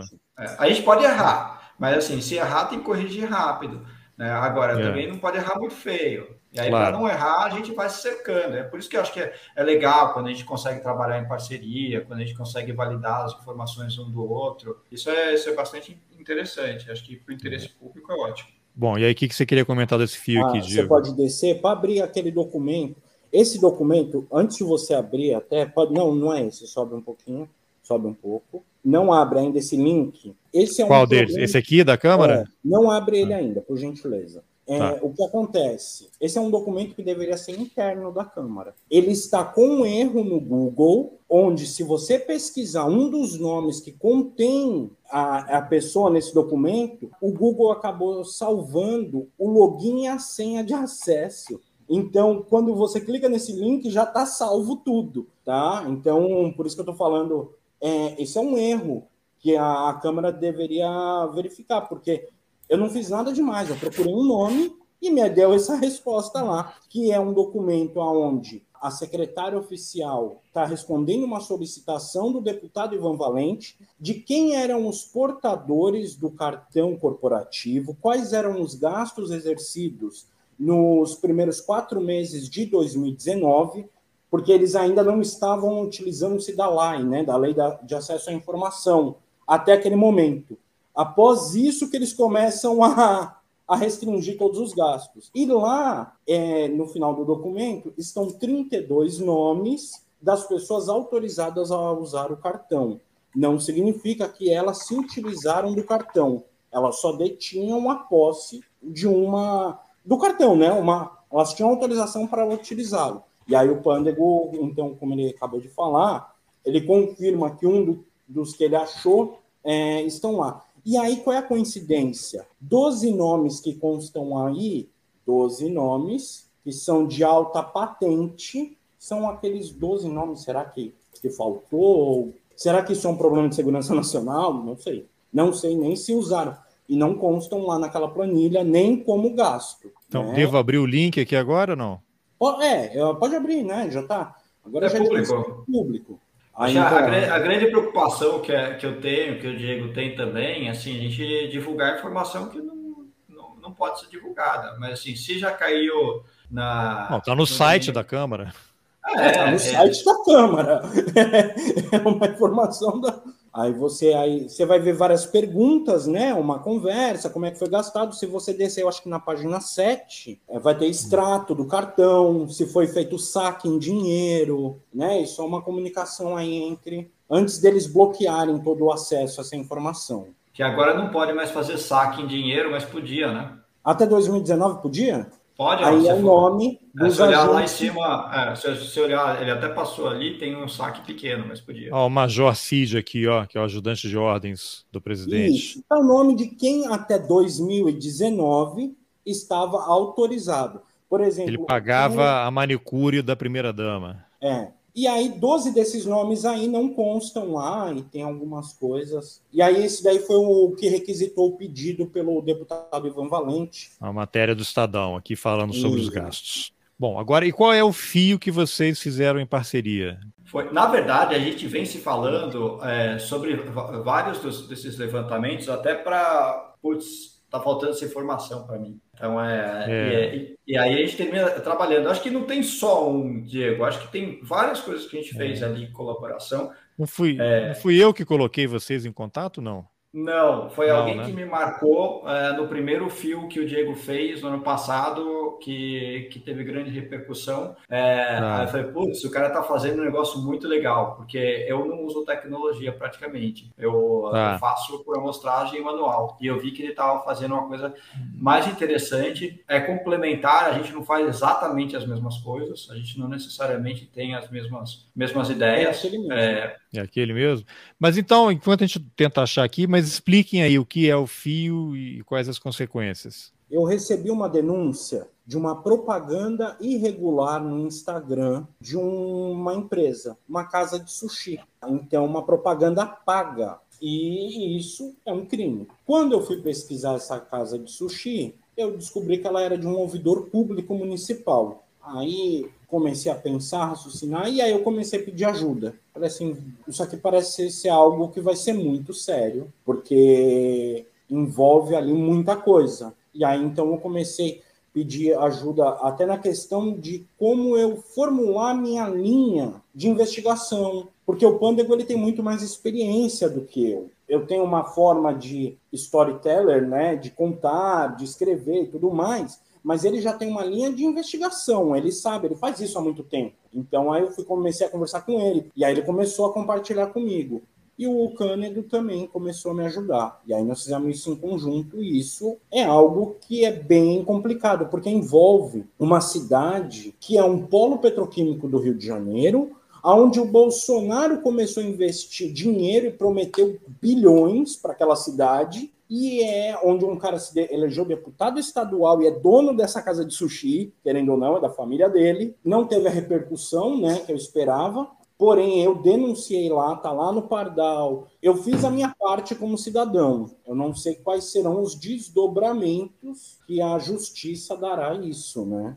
Tá, mas qual é a, a denúncia? Propaganda irregular por parte dessa casa de sushi, propaganda sendo essa paga e não consta em declaração, porque ela não pode acontecer, ela não pode ser paga. Não, mas que propaganda ela fez? Ela colocou, em rede social? Ah, não, ela, colocou, ela, ficou, ela ficava fazendo videozinho, ó. Chegou, a pessoa que me mandou a denúncia, ela mora em outro estado. E ela passando lá no Instagram, vê um vídeo e aí de, uma, de um comercial, né? Do, do Bolsonaro. Mas isso aqui é, uma, é uma propaganda oficial do Bolsonaro que esse restaurante estava divulgando no Instagram. É estava é patrocinando. Ah, estava patrocinando. o restaurante pagou para o Instagram disponibilizar, divulgar Exatamente. a propaganda política do Bolsonaro, o que é proibido pela legislação. É, é no perfil, é no perfil do restaurante. É Isso, perfil, exatamente. É. Sim, sim. Aí todo mundo que segue, aí o, a publicidade começa a aparecer em quem o algoritmo entende que tem interesse lá no Instagram. Exato. E quem é esse cara aqui? Por, se você fizer uma pesquisa por sushi, aí você acha. Sim. É, você vai topar, na época, né? Toparia. Né? O que acontece? Quando eu descubro que o dono é de um ouvidor público municipal, eu começo a verificar todas as suas relações próximas. E aí eu descubro que o, o deputado do Rio de Janeiro, que tem esse slogan que nós já conhecemos, né, deles, eles têm uma relação familiar ali, são, é um núcleo empresarial e familiar nessa pequena cidade, que é muito grande, conhecida pelo polo, pelo polo lá, petroquímico. Nossa, agora me fugiu na cabeça o nome da, da cidade. Itaboraí? Esse cara Itaboraí, é... isso. É, porque assim, eu sou do Rio de Janeiro, né, do estado do Rio. Então eu sou de Campos dos Goitacazes. Quem vai do Rio para Campos, você atravessa a ponte Rio-Niterói. No final da ponte à direita, você entra em Niterói, à esquerda, você vai lá ou para a região dos lagos, depois bifurca lá e norte do estado. E você obrigatoriamente passa por Manilha, Itaboraí, São Gonçalo, Casimiro de Abreu e, e segue. E aquela região de Itaboraí e São Gonçalo, ela é reconhecida como uma área violenta e controlada por grupos milicianos. Não sei se é uma coincidência ou não.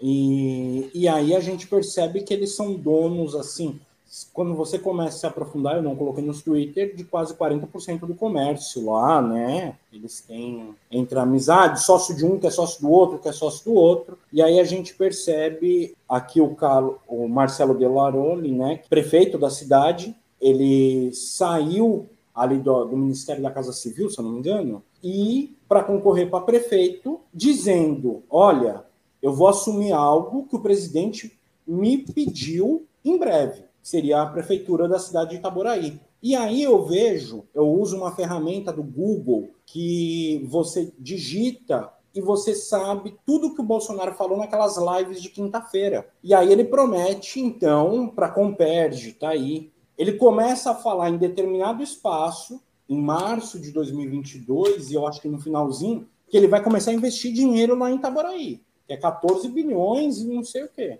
E você começa a ver algumas movimentações. Ele nunca antes tinha falado.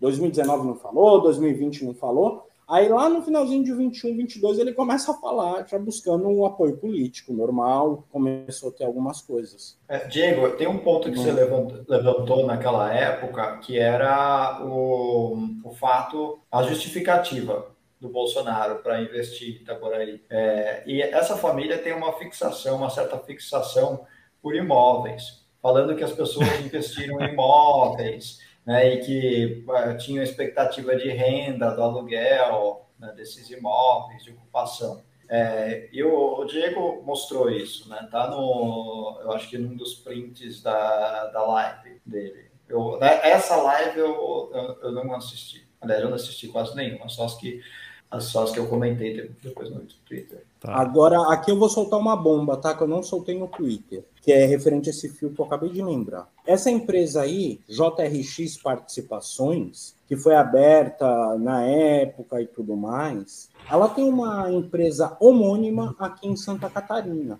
que é uma bela de uma coincidência, que também é de um grupo muito forte, com muito, é, automóveis e tudo mais, dentro de um condomínio de luxo aqui em Santa Catarina. Eu não coloquei por ser apenas uma coincidência de ser um nome, né? Porque JRX pode ser tanta coisa, né? Mas começa a ser. Eu, eu sei que quando o Tarcísio ganhou, o dono dessa JRX aqui de Floripa já estava lá no Palácio dos Bandeirantes batendo foto e postando em todas as redes sociais. Uma, eu bem. passei isso também para algumas pessoas e eu não sei o que vai ser feito hum. disso. Tá, agora para a gente caminhar para o final aqui, estamos a uma hora e 45 minutos. Doutor Pândego, você tem publicado aí, tem feito suspense, né? Aguarde, tipo, tipo Braga Neto, né? Não posso falar ainda, mas tenha fé que vai sair e tal. Uma parceria aí com o BuzzFeed. O que, que são essas histórias que vocês estão publicando? É, eu só posso revelar em 72 horas. Não, não, não mas o que já saiu, já saiu uma, né? É. Faz, aqui já saiu e aí você detalha a outra daqui a 72 horas. É, o que eu posso dizer é que a Raquel é, sentiu. Ela fechou o perfil dela do Instagram. Né? Então, é, é, ela tinha um perfil aberto no Instagram. É, quem é a Raquel Sentiu? Não, assim, quem sentiu foi a Raquel Brunheira. Não é Sentilo, é a Raquel Sentiu. Okay. Sentiu. E, ah. e ela. É, bom, o que, o que, na verdade, quem descobriu o, né, a raiz da, da questão, e obviamente a gente não está acusando, a gente está expondo. Eu acho que transparência é bom. É que, ah, é, sem dar spoiler do que vai sair agora, é, vai sair hoje inclusive, tá? mas a, na, primeira, na primeira etapa, é, a, a gente percebeu ali que tinha algo curioso sobre essa passagem da Raquel Brunheira como que ela parece ter chegado ali na, no, no governo Bolsonaro, que foi no final de 2019, é, Olavista, tem vídeo do Olavo falando com ela numa live, é, numa live não, parece que é uma transmissão né, de telefone para telefone. O Olavo está junto com, com o. Esqueci o nome dele. Mas, enfim, é, a gente começou a, a, levantar alguns pontos. Tem foto dela em rede social com, com o Alan dos Santos, é, a Paulo Generoso.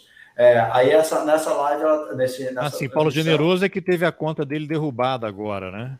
Isso, tá? Então, assim, aí ela tinha orgulho dessas relações, ela terminando, terminou indo para o governo, o governo Bolsonaro, ficou lá poucos meses, saiu desse governo Bolsonaro e ah, ela estava associada, e isso eu ia comentar com o Diego, com um perfil no Facebook, que era um perfil chamado República de Curitiba. Tá? Depois a gente pode conversar um pouco sobre isso, porque tem alguns pontos aqui bastante interessantes. E ela terminou saindo, entrando, ela entrou no governo, saiu do governo, entrou de novo, saiu de novo. Quando ela saiu, ela montou uma, uma, uma empresa de consultoria. E, e aí a gente pegou os prints da, da, do, do, perfil da empresa de consultoria no, no Instagram, que é uma empresa que se propõe a solucionar questões de clientes junto ao MEC, ao FNDE e ao SES do governo federal. Tá? Então é tudo relacionado ao MEC. E aí ela fala também que ela dava assessoria, etc., e ajudavam em encontros oficiais e criavam eventos extras com a presença de autoridades e nomes da indústria sertaneja, de todas as indústrias, a sertaneja, ela destaca. Os serviços eram basicamente assessorar a prefeitura prefeituras. O site dela parece que foi criado em 2022, tá? Então, é... e aí expandiu um pouquinho, né? O perfil originalmente no, no Instagram não fala nada, e aí quando ela cria o site, aí ela fala também em assessoramento de campanhas é, eleitorais. Essa empresa dela estava assinando contratos com prefeituras. Aí entra a questão dos portais das, da, da, transparência das prefeituras. Essas informações são difíceis de serem garimpadas, mas a Deinha do BuzzFeed, ela conseguiu, ela tinha conseguido já a informação sobre esses contratos da empresa dela com prefeituras é, para intermediar, para facilitar relações em, em Brasília, mapear CNPJ, coisas assim. E eu, e eu, eu acho que essa é a parte que é mais interessante, pelo menos do, do que foi de ontem. A de hoje vocês vão, vão ver, eu não quero dar spoiler, é, mas é a expansão aí dos negócios no momento crítico, é, porque em 2022, como você e, e, muita gente que estiver ouvindo a gente, vendo a gente, é, vai lembrar, em 2022 teve o um escândalo que levou inclusive à prisão do, do ministro da, da Educação. Ok. O que eu achei.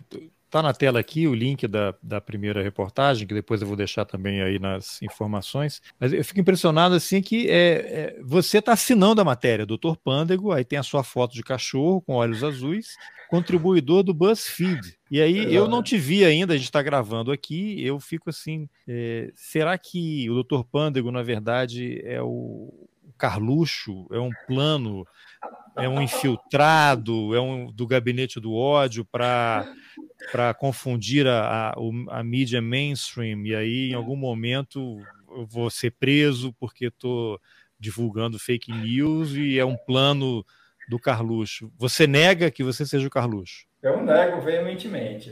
É porque você, por que você admitiria? É, porque eu admitiria. É, novamente, eu, eu, eu, achei interessante essa pegada do BuzzFeed. Eu não, eu não quero revelar minha idade, é, mas eu não sou tão jovem assim de saber usar essa linguagem com memes, tá? Mas eu estou me reinventando profissionalmente também. É, hoje em dia eu não, eu não vivo né, de rede social. Né? Quem sabe um dia vai chegar e eu vou viver. Não vivo eu preciso sustentar a minha família. Já vai, ter, já vai vender canecas, eu fiz a do roteiristas aqui, você faz o Dr. Pândego, uma lojinha. O óculos, é o óculos. Os óculos do Dr. Pândego. É, E, mas a, e, e, quando eu conversei, porque eu conversei pessoalmente com. Eu conheço alguns jornalistas pessoalmente, tá? A Deinha, por exemplo, ela já te viu pessoalmente? Já, ela sabe que eu existo. É, e que você pessoas... não é o Carlu, e que você não é o Carluxo. Não, eu não pareço nem. Nem o Léo Índio, nem o Léo Índio. Não, eu não pareço nem um pouco nem com um nem com o outro.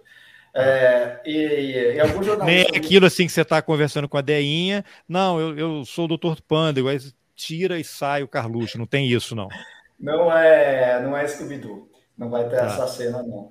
É, e face review, eventualmente eu vou fazer.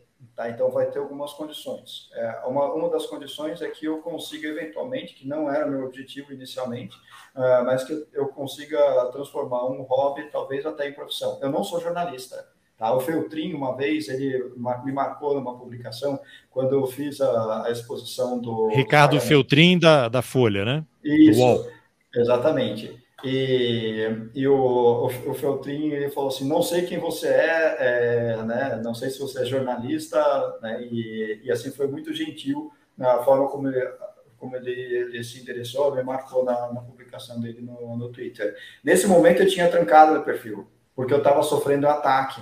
Tá? Você tinha falado assim, eu já estava sofrendo ataque é, da família que aluga o escritório para o Eduardo Bolsonaro em São Paulo. Tá? Então, assim, eu não tinha sofrido ataque ainda dos moristas. Tá? Então, eu tinha vários seguidores moristas que se revoltaram, que ficaram revoltados quando eu revelei, e na verdade a fonte não fui eu, eu repercuti, é, que, o, que o Sérgio Moro tinha recebido doações para a campanha dele depois de já estar tá eleito e que coincidiram justamente com o fato dele ter declarado apoio ao Bolsonaro e participado da, dos debates.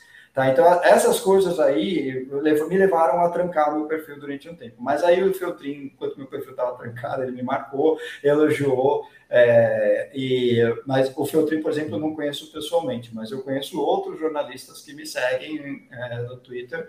É, eu falo que uhum. na pessoa física eles sabem que eu existo. Né, e, novamente, eu opto por manter esse avatar tá, por uma razão de segurança, tanto patrimonial quanto física. Então, para a gente encerrar aqui, vamos aguardar hoje, é 72 horas que se encerram hoje à tarde, né?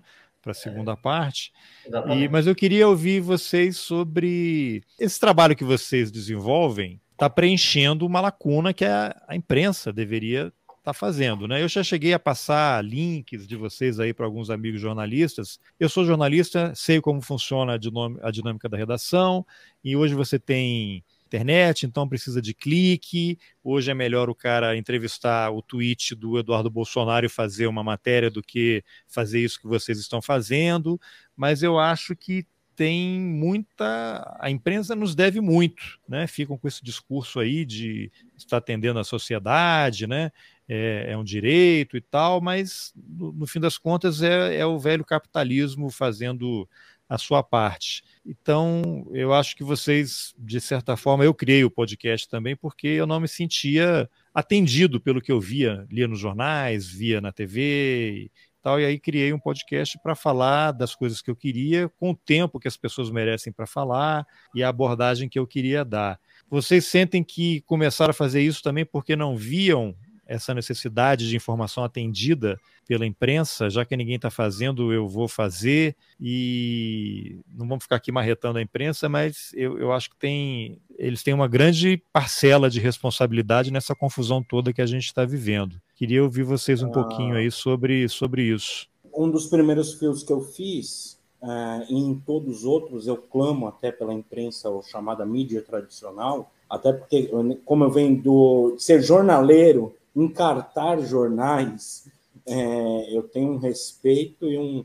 Tanto que alguns jornalistas que me seguem, até, pô, vocês estão perdendo um puta de um jornalista, né? Ajuda ele a tirar o curso lá, o, acho que o DRT e tudo mais. Eu vejo que não é o ser humano jornalista.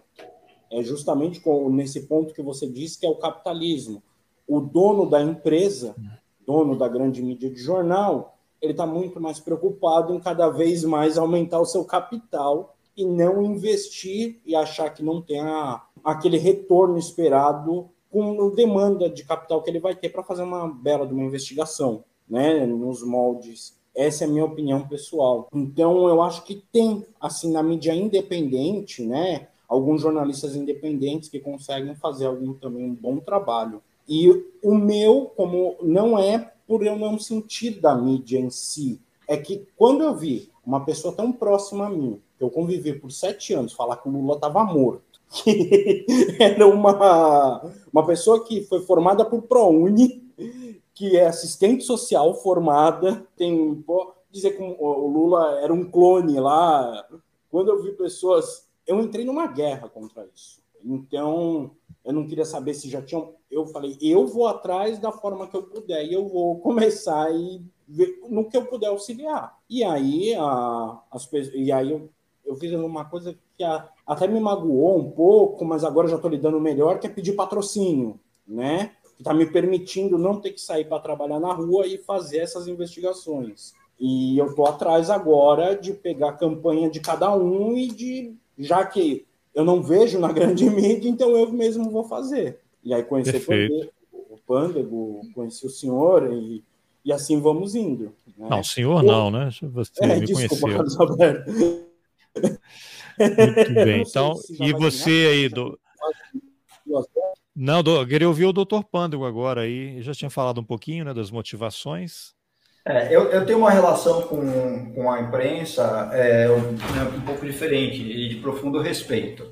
Tá? Então, é, eu prefiro não é, falar genericamente. Eu acho que existem bons profissionais, maus profissionais, bons capitalistas, maus capitalistas em todas as áreas. Tá? Então, assim, é, eu acho que é, existe um problema né, de que a imprensa em geral, e aí, assim, aí eu posso generalizar, a imprensa em geral foi massacrada, foi atacada. Né? Os jornalistas, eu não sou jornalista, novamente, os jornalistas foram atacados durante quatro anos mais. Tá? Então, esses ataques não começaram agora. Então, é, e eu, eu não sei se existe responsabilidade de um, do grupo, coletiva, eu acho que existe responsabilidade de alguns membros da imprensa e algumas pessoas da imprensa é, em perpetuar é, ou, ou, às vezes dão mole. Mas tem uma outra questão que é a questão do financiamento. Todo veículo de, de imprensa e todo mundo, na verdade, nós pessoas físicas, a gente precisa de dinheiro para sobreviver, que a gente precisa pagar as contas. A gente não paga a conta com sorriso, simpatia, com esses meus belos olhos azuis do Avatar, nada disso a gente paga dinheiro, paga conta com, com dinheiro. E a imprensa ficou sem dinheiro, principalmente nos últimos anos. Essa reinvenção, essa revolução que foi para o bem e foi para o mal das mídias sociais, que deu voz a pessoas como nós, mas porque antigamente a barreira de entrada era grande. Né? Então, o Carlos Alberto, talvez você tenha mais ou menos a, a idade que eu tenho. Para entrar num veículo de, de imprensa, era, tinha que camelar muito, tinha que pastar muito não, ainda é. Se você quiser entrar na mídia tradicional, é ainda mais difícil, porque uh, há menos vagas do que quando eu comecei. As redações é, estão mais enxutas. E menos dinheiro, provavelmente. Sim. Porque a, é, a, as grandes cadeias de, de mídia né, foram ficando endividadas por motivos vários, né, e até pela revolução né, da internet, é, que permitiu que as pessoas possam, e também veio YouTube, veio canais, podcast e tudo, que é bom, a concorrência é boa. Eu acho que é ótimo ter concorrência.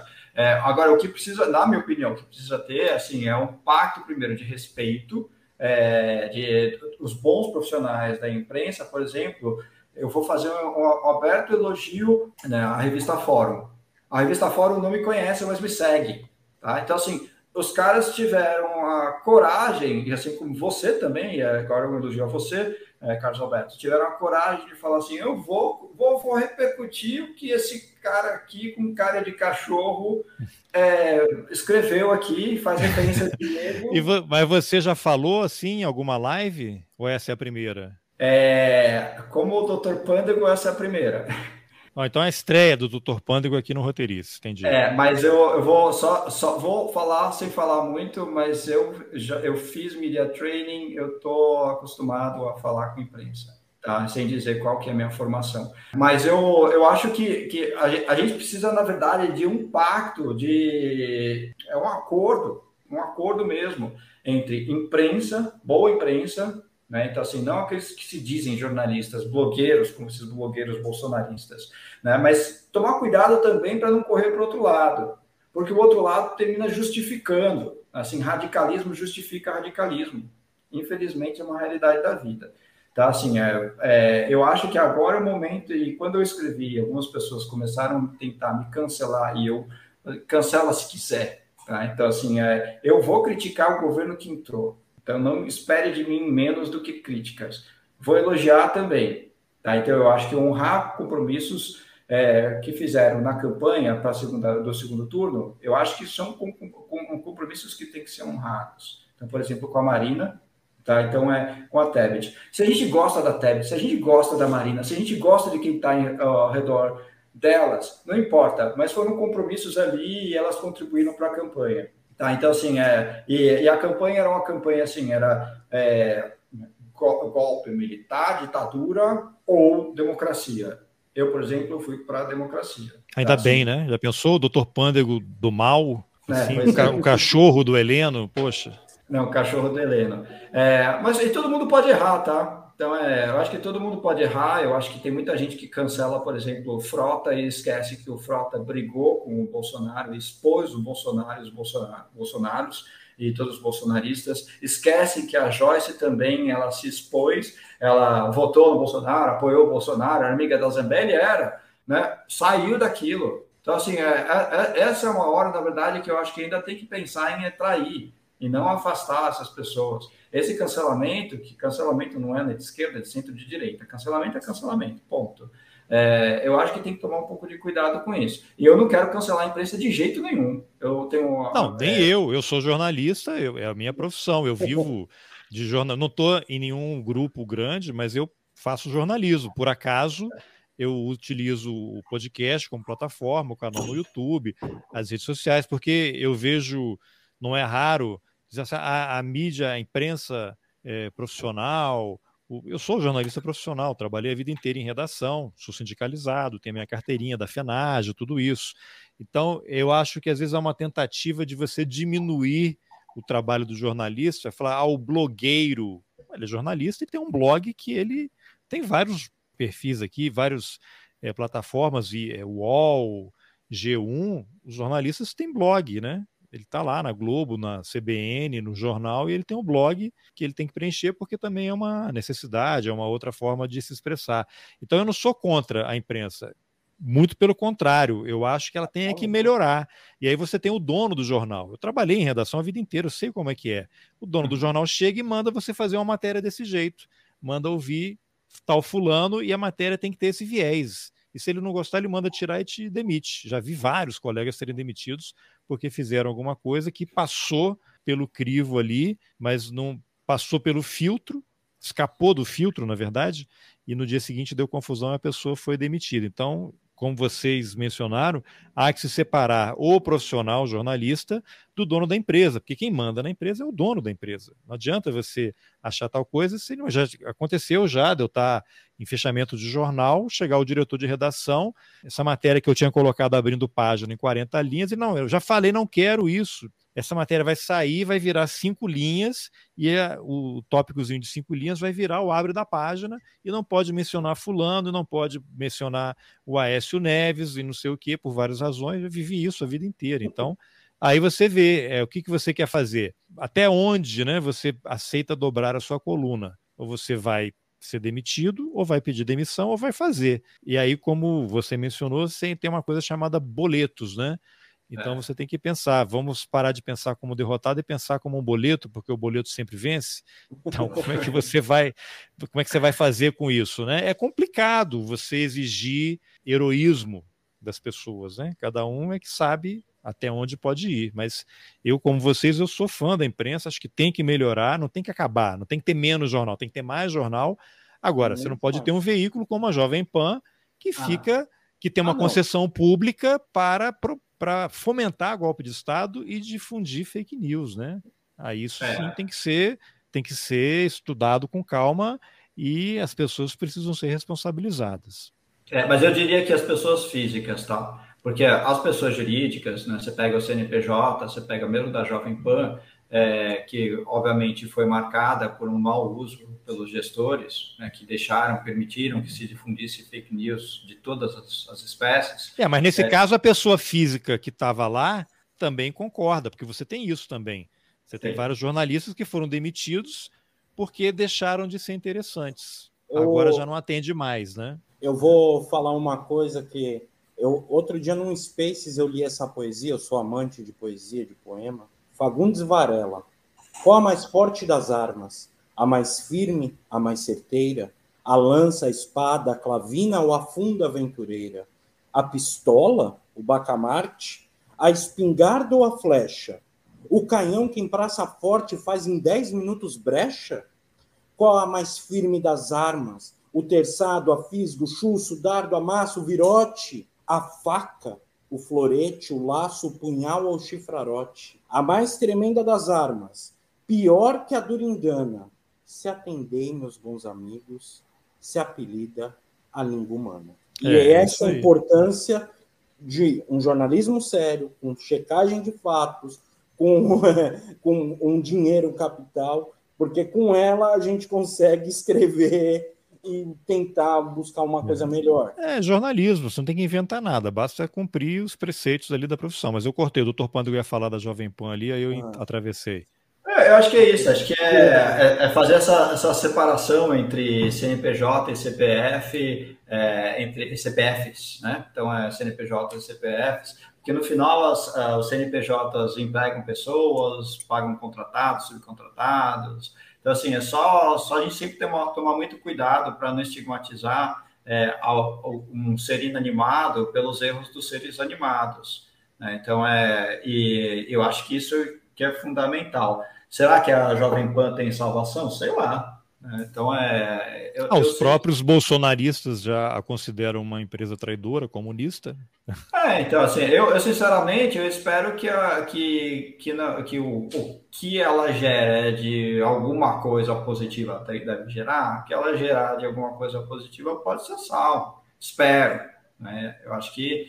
Mas o, as pessoas físicas precisam ser punidas, responsabilizadas. Ela sim. Sim, certamente. Bom, eu agradeço a participação de vocês aqui no Roteirices. Vamos monitorar aí a cada 72 horas o Dr. Pândego soltar outra bomba aí nas redes. Diego também, a gente está em, em, contato e vamos deixar pré-combinado aí para quando outras confusões aparecerem, porque elas vão aparecer. É só esperar 72 horas que vem uma nova e a gente com, combina outras conversas aí, tá bom? Obrigado pela entrevista. Obrigado a você, obrigado a você, Diego, também, Carlos Alberto, um prazer enorme. Eu que agradeço, muito obrigado é, por essa conversa, Pândego e Carlos Alberto. Muito obrigado.